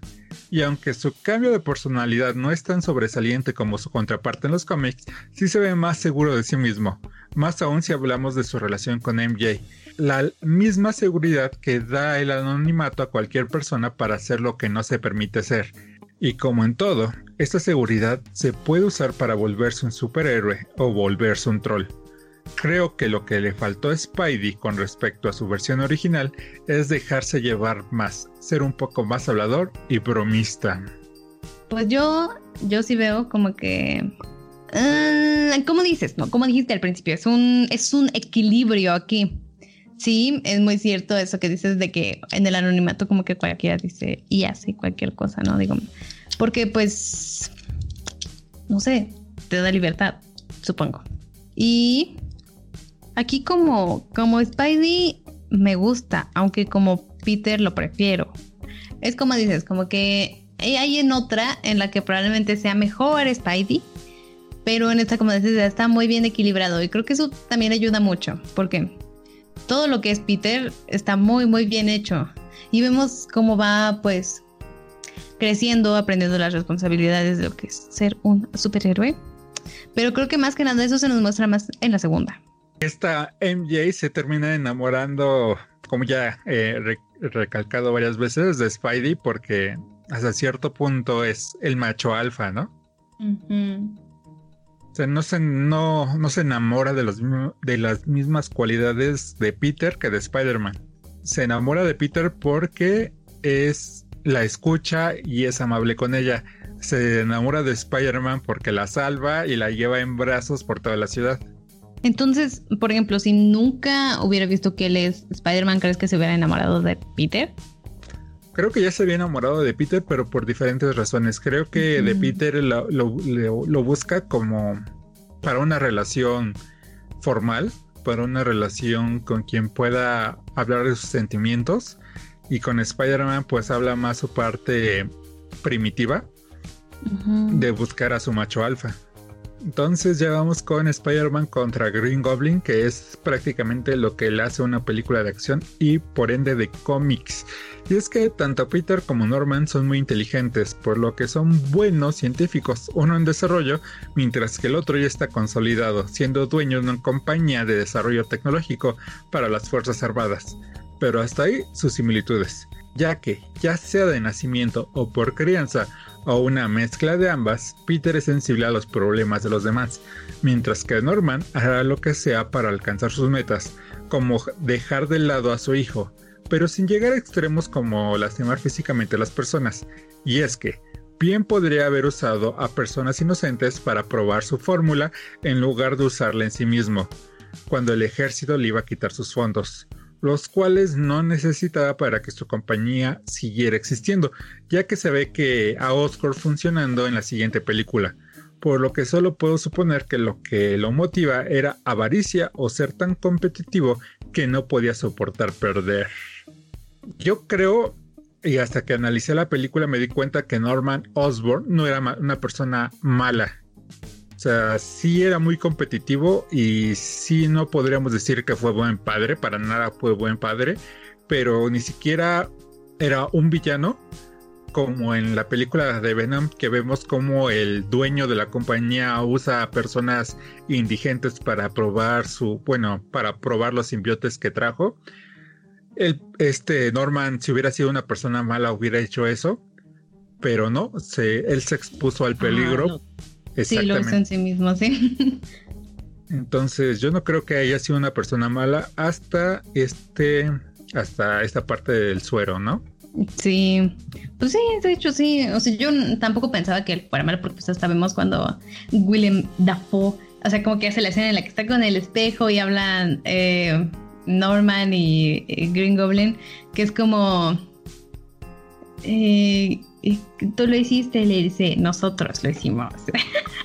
o eh, pues sí, o sea, creo que el momento en el que ya se, lo comienzas a ver como villano es pues ya después del suero, cuando agarra al señor y le dice con qué reformular y pues lo mata, ¿no? Pero fuera de todo eso, creo que, mm, o sea, realmente pues Norman simplemente tuvo como que la mala suerte, porque pues él no era, no era malo, pero pues se puso... Avaricioso tal vez. Competitivo, seguro, pero malo, no creo. Ajá, eso no, no creo que sea malo, pero pues ya como el Duende Verde, pues lo hace más crazy, ¿no? Ajá. Y es que es después de que este intento fallido del suero de super soldado, cuando Norman, como dices, se vuelve loco, matando a todos los que siente que son un estorbo o que lo han desafiado. Ahora sí pierde el control de su moralidad la cual ya no le importa no matar ni siquiera a su propio hijo, por lo que es una amenaza que solo puede parar nuestro amigable vecino. El duende lo trata de reclutar, porque con los poderes del arácnido pues serían imparables, pero Peter nunca aceptaría algo tan egoísta, peor aún si eso pudiera herir a los demás, por lo que la última pelea se desata en la que el duende muere. Pero la pregunta es, ¿Norman era responsable de sus, atrocidades o solo era víctima de su avaricia? ya que su locura nació del experimento y se nota que Norman está en una batalla interna. Lo interesante es qué pasaría si lo pudieran curar. ¿Lo encerrarían o lo dejarían libre? Creo que lo tendrían que encerrar, porque su avaricia fue lo que lo llevó a experimentar en sí mismo, lo que provocó la muerte de muchas personas. Y pues creo que le darían una sentencia como asesinato imprudencial no intencionado o algo así. No sé mucho de leyes, pero creo que algo así es. No sé, está muy difícil. Yo creo que tendría que estar como que ser atendido, pero es que no sé bien si él haya sido... Es que si digamos que tal vez no hubiera tenido tanta presión y hubiera dejado que trabajaran con eso, ¿hubiera pasado todo eso? Pues no, pero la presión él se la puso porque bien pudo haber dejado ir el financiamiento del ejército si hubiera perdido muchos millones de dólares, pero tampoco es como que la compañía se hubiera ido a la quiebra, porque al fin y al cabo lo perdieron y vemos en la siguiente película como Harry quitado de la pena financia al Dr. Ock. Sí. Oh, es cierto. Tampoco era algo de vida o muerte, simplemente no quería perder. Mm, Entonces creo que bajo ese pensamiento creo que sí tendría que ir a la cárcel ya curado. O sea, no estoy diciendo si sigue loco, pues sigue loco, pues hay que eh, meterlo en un psiquiátrico o algo así. Pero si ya está curado, pues sí tendría que ir a la cárcel exactamente por esa avaricia que lo llevó a hacer algo que llevó a que la gente muriera. Por eso sería asesinato eh, imprudencial, no intencionado. Pero aún así, pues eso se pena. Creo que con... Bueno, no sé. Creo que en Estados Unidos es con de 20 a 25. Y pues hablemos de algo que puede causar polémica. El otro asesino. O sea, ya me estoy, llevo, bueno, en mi análisis me gusta salirme un poco más allá de la trama y ver cómo sería esta trama en una vida real, en un ambiente real. Y es que en esta, en esta película Osborne no es el único asesino, hay otros dos. El primero es el que mató al tío Ben, o al menos hasta donde sabíamos en ese momento, y el otro es Peter. Y es que después de saber dónde estaba el agresor de su tío, lo busca para vengarse, y lo hace.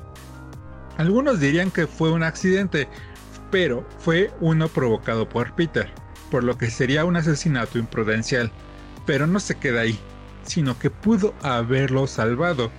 Ya habíamos visto cómo para él todo se movía en cámara lenta, así que tuvo el tiempo para hacerlo, y el rostro que muestra cuando el asesino de su tío yace muerto no es de espanto o de arrepentimiento, sino de superioridad, como diciendo no te metas con los míos. Una muerte de la que nunca vemos a Peter arrepentirse, y es que esto hubiera hecho que la historia fuera para un lado más oscuro, por lo que creo que no les costaba nada que lo enrollara entre arañas como vimos en los cómics. Y en esta tierra yo creo que Peter hubiera ido a la cárcel, ya que encontrarlo no hubiera sido tan difícil, más en una época donde ya existían los blogs. Con una persona que hubiera tomado una foto en las luchas o con que hablaran de cómo un flacucho derrotó fácilmente al mejor luchador, cualquier detective hubiera encontrado que Peter es Spider-Man, por lo que no le hubiera costado nada suponer que él era la figura que se vio en los muelles y por ende el asesino del asesino de su tío.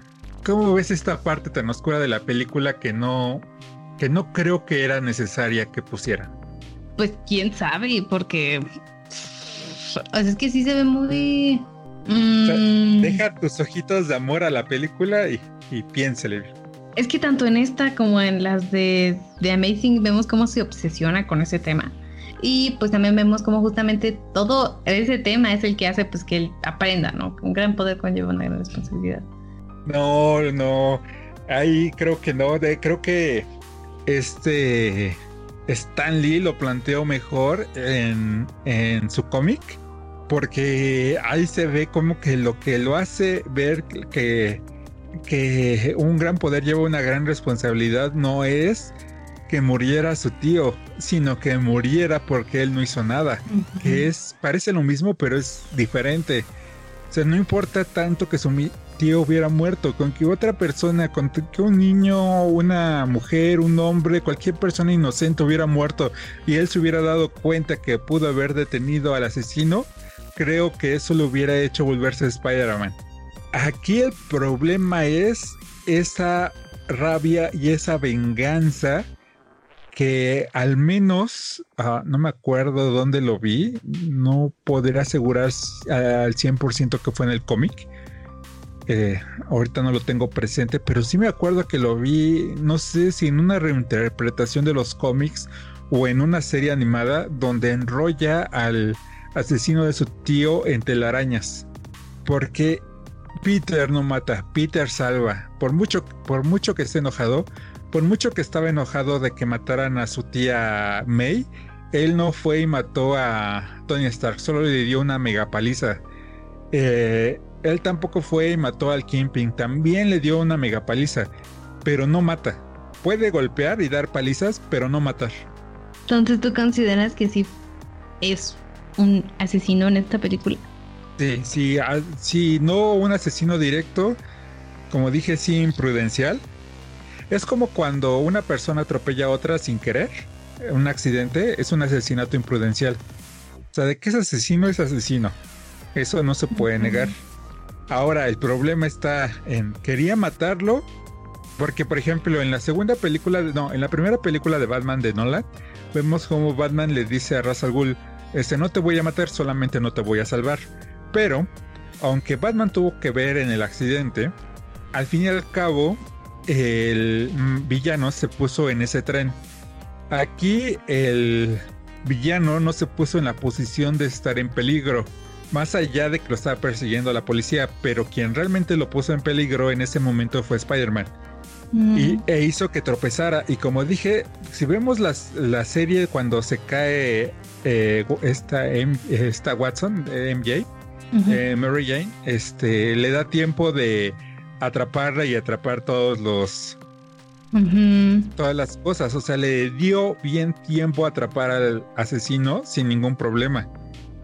Y supongamos que estaba en shock, pero aún así le hubiera dado tiempo de, lanzar varias telarañas para que para quedar atrapado en ellas, como creo. O sea, creo que eso hubiera dado un mejor toque a la película, más, más allá de ponerlo en esa toma desde abajo viendo al asesino así como con mirada de superioridad. Ya mínimo le hubieran puesto una mirada de arrepentimiento así de, híjole, ¿qué hice? Y creo que a nuestro Peter Parker que conocemos de los cómics le hubiera dolido mucho, le hubiera afectado mucho haber matado a alguien. Y a este Peter no se le ve nada de remordimiento. Es cierto, sí tienes razón es que sí se nota mucho que es por la rabia que se deja llevar y pues lo mata. No, sí, es por la rabia, pero ya hemos visto cómo también la rabia ha hecho que el Peter de los cómics lo deje llevar, pero nunca mata. Y pues vámonos con algo que te gusta, que es la música, y sé que eres fan de las orquestas de las películas, bueno, de las bien hechas. ¿Y qué te pareció esta? Bueno, primero dinos quién es el compositor. Ok. Em, bueno, bueno, primero hablaré de Danny Elfman. Danny Elfman, Elfman nació el 29 de mayo de 1953. Es compositor, cantautor, músico y productor estadounidense. Él mm, como que siempre se vio que se quiso dedicar a la música porque sus padres lo ayudaron, lo apoyaron con un profesor particular y también con una matrícula en un conservatorio de música pero aún así, Danny decidió dejarlo todo para aprender por su cuenta. Su hermano formaba parte de un grupo de teatro que se llamaba The Mystics, The Mystic Knights of Oingo Boingo, al cual entró Danny y pues terminó componiendo canciones y dirigiéndolo. Luego, junto a su grupo también compusieron la música, bueno, junto a su grupo, sí, Danny y su grupo compusieron la música de la película de su hermano, que se llama Forbidden Zone y es de 1980. Fue hasta 1985 cuando Tim Burton, que apenas iba empezando, quiere que Danny Elfman componga la música de su primera película. Así se dio una de las amistades y de las colaboraciones más largas en la historia del cine, con la única excepción de Ed Wood. Eh, Danny Elfman ha trabajado en muchos proyectos conocidos como Batman de Tim Burton, Spidey de Sam Raimi. Hombres de Negro, The Nightmare Before Christmas y, eh, por ejemplo, el tema principal de Los Simpsons, el tema principal de The Flash y bandas sonoras de videojuegos como Kingdom Hearts 2 y pues, muchas otras cosas, pero les mencioné las más relevantes. Y pues sí, Danny Elfman fue el que se dedicó a la música de esta película de Sam Raimi. ¿Qué opinas de su banda sonora? Realmente es algo muy extraño. Creo que la música de Danny Elfman me gusta y queda muy bien. Creo que es. No sé, creo que ya es como que eh, tanto la música de Danny Elfman como la de la serie animada de del 60. O sea, como que la. Son como que la base de la música de Spidey, ¿no? Yo considero. No sé si así sea. Pero al menos yo así lo siento. Mm, y a pesar de todo, solamente la de Danny Elfman es en la que me fijo. Realmente el soundtrack, las demás canciones no, no me agradan del todo. No es que no es que no me gusten, pero no es como las otras películas que me, que me terminan como que, que hacen que la película suba más, ¿no? Como aquí que simplemente no sé, como que nunca la noté. Pero la música de Danny Elfman me gustó mucho. Eh, sí, es muy buena. De hecho, bueno, la música de él que más tengo en mente es The Nightmare Before Christmas, porque al fin y al cabo es un musical, tal vez el musical que más me gusta y que más he visto en toda mi vida.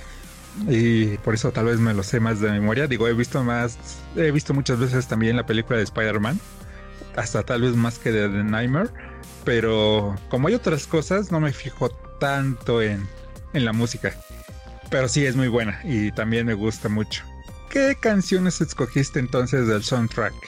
Así que te gustan más. No sé, no tus preferidas. Bueno, eso sí, tus preferidas. Tal vez no las mejores, pero tus preferidas. Mm, hay una que sale, pero te juro que no se escucha casi nada. Yo hasta que busqué que estaba en el, en el soundtrack fue que la encontré. Fue la de When It Started de The Strokes. Eh, sale cuando Peter está pensando, o sea, tiene a Mary Jane enfrente y está, está hablando él solo, tratando de, decir qué le podría decir a ella y que pasan sus amigas en el auto. Es lo que están escuchando en el auto, ni siquiera se escucha. Y ya, es todo. O sea, yo repetí la escena y es como, ¿de? No, la verdad es que casi ninguna de estas canciones las escuché, más que por ejemplo la otra que también me gusta, que es Macy Gray, bueno, que es de Macy Gray, que se llama My Nutmeg Fantasy, que es cuando sale Mm, esta escena yo creo que todos lo becamos. Es cuando sale eh, el Duende Verde ya como que en acción. Que Por segunda vez, ¿no? Ah, bueno, pues o sea, ya con la, gente, ¿no? O sea, su, debut. Sí, porque la otra vez no lo vieron, ¿no? Mató a todos los testigos. Eh, que es cuando pues salen como que en un festival, no sé qué sea. Sí, al final no sé qué sea eso, pero pues que sale cantando justamente alguien. Y bueno, creo que sí es Macy Gay. Es la, es la única canción, yo creo que de toda la película que sí ubico cuando sale y ubico la canción. Y fuera de eso, mm, eh, mi favorita es el tema principal, que es la de. Se llama Main Theme, o sea, de Danny Elfman. Y otra canción que me gusta mucho es la que, la que canta el señor cuando está. Cuando, o sea, cuando hacen que. O sea, como que. Está preguntando como que quién es Spider-Man, ¿no? Y sale toda la gente como que hablando, así como que no, pues es que es que es real, ¿qué tal que tiene ocho brazos? No sé. y pues que al final sale este señor cantando una canción como que en una entrada del metro. son las únicas dos canciones que sí ubico bien de la película. ¿Cuáles serían tus favoritas? Bueno, yo, bueno, aparte de las de Mercy, de Mercy Gray, este, y la que dices del señor cantando, yo no, eh, tampoco ubiqué muchas, entonces igual que tú me tuve que meter a ver cuál era el soundtrack y lo escuché por separado. Y pues las que más me gustaron eh, es la de eh, How to Say I Told You de The Hypes. Otra es What We Are All About de Zoom 41. Y pues la, última también es la que se llama Theme from Spider-Man, que como dices es de los años 60. Pero en este momento me gustaría rescatar la versión de Aerosmith, que me gustó mucho, me gusta mucho en su momento. Ahora mm, siento que prefiero más la original, pero en su momento era así como que sí, el rock de Aerosmith en el tema de Spider-Man. Entonces, pero ya creo que con la madurez viene el apreciamiento y creo que me gusta un poco más la original, pero también está muy buena la de Aerosmith. Espero que les haya gustado este podcast, que si nos tomamos un buen tiempo, tal vez ustedes no lo noten porque al fin y al cabo tiene que durar dos horas, porque si no tendríamos que pagar. Y pues ya, vámonos a las despedidas. Y los caminantes que nos dejaron un, comentario de apoyo son... Tonix comentó. Nunca pensé que Wasp tenía bastante dinero, la verdad me sorprendió más que Odin. Aunque bueno, eso obvio. Igual Spider-Man durante un tiempo tuvo bastante dinero, ¿no? Después de que Otto le regresara su cuerpo, dijo Betonix del vídeo de los uh, de los Avengers más ricos. Sí, este pues como comenté, eh, bueno, como comentamos en su comentario, eh, sí, Spider-Man eh, fue no sé si multimillonario, yo me imagino que sí porque tenía empresas por todas partes del mundo y financió hasta una guerra contra otro país. Entonces yo diría que sí era multimillonario. Pero como duró poco, eh, lo puse nada más ahí como, como de los extras, ¿no? Y pues sí, este, era obvio que Odinson o Thor, porque uh, no puse Odin, puse Odinson eh, o Thor, eh, es el más rico de los Avengers por mucho. Aunque uno pensaría que es Iron Man porque siempre anda alardeando de su riqueza.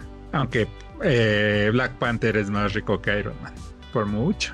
Se ve como un pobretón el, el Tony Stark al lado de T'Challa. Bueno, pero tú dices que es que Tony siempre está alardeando sobre eso, como dices. Y pues otro comentario es, no, ¿cómo es que el legendario Pizza Time quedó en el top 6? Dice también Betonix del video Top 6 memes de Spidey. Es cierto, esta vez Betonix comentó mucho, ¿no? sí.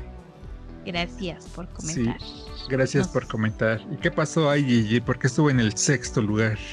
Mm, pues la verdad, seré honesta porque no sé si lo vaya a escuchar él, pero ni siquiera lo iba a meter porque no me parece tan buen meme pero tenía que meter alguno de la segunda, así es que dije, es el que más me gusta de la segunda. ok. Y pues eso fue todo por hoy, pero no duden en ver nuestros videos en nuestro canal de YouTube, Tierra 1, y visitar nuestro Instagram en Tierra 1 Oficial. Recuerden que, bueno, o sea, pueden comentarnos en cualquier lugar y pues nosotros vamos a responderles. Pueden comentarlas en el canal, aquí, bueno, no sé dónde estén viendo esto, pero bueno, sí, aquí o en el Instagram y nosotros podemos estarles respondiendo aquí. Y pues el próximo podcast hablaremos de un héroe que realmente está enojado. Yo soy Gigi. Yo soy Jason. Y esto es Tierra 1.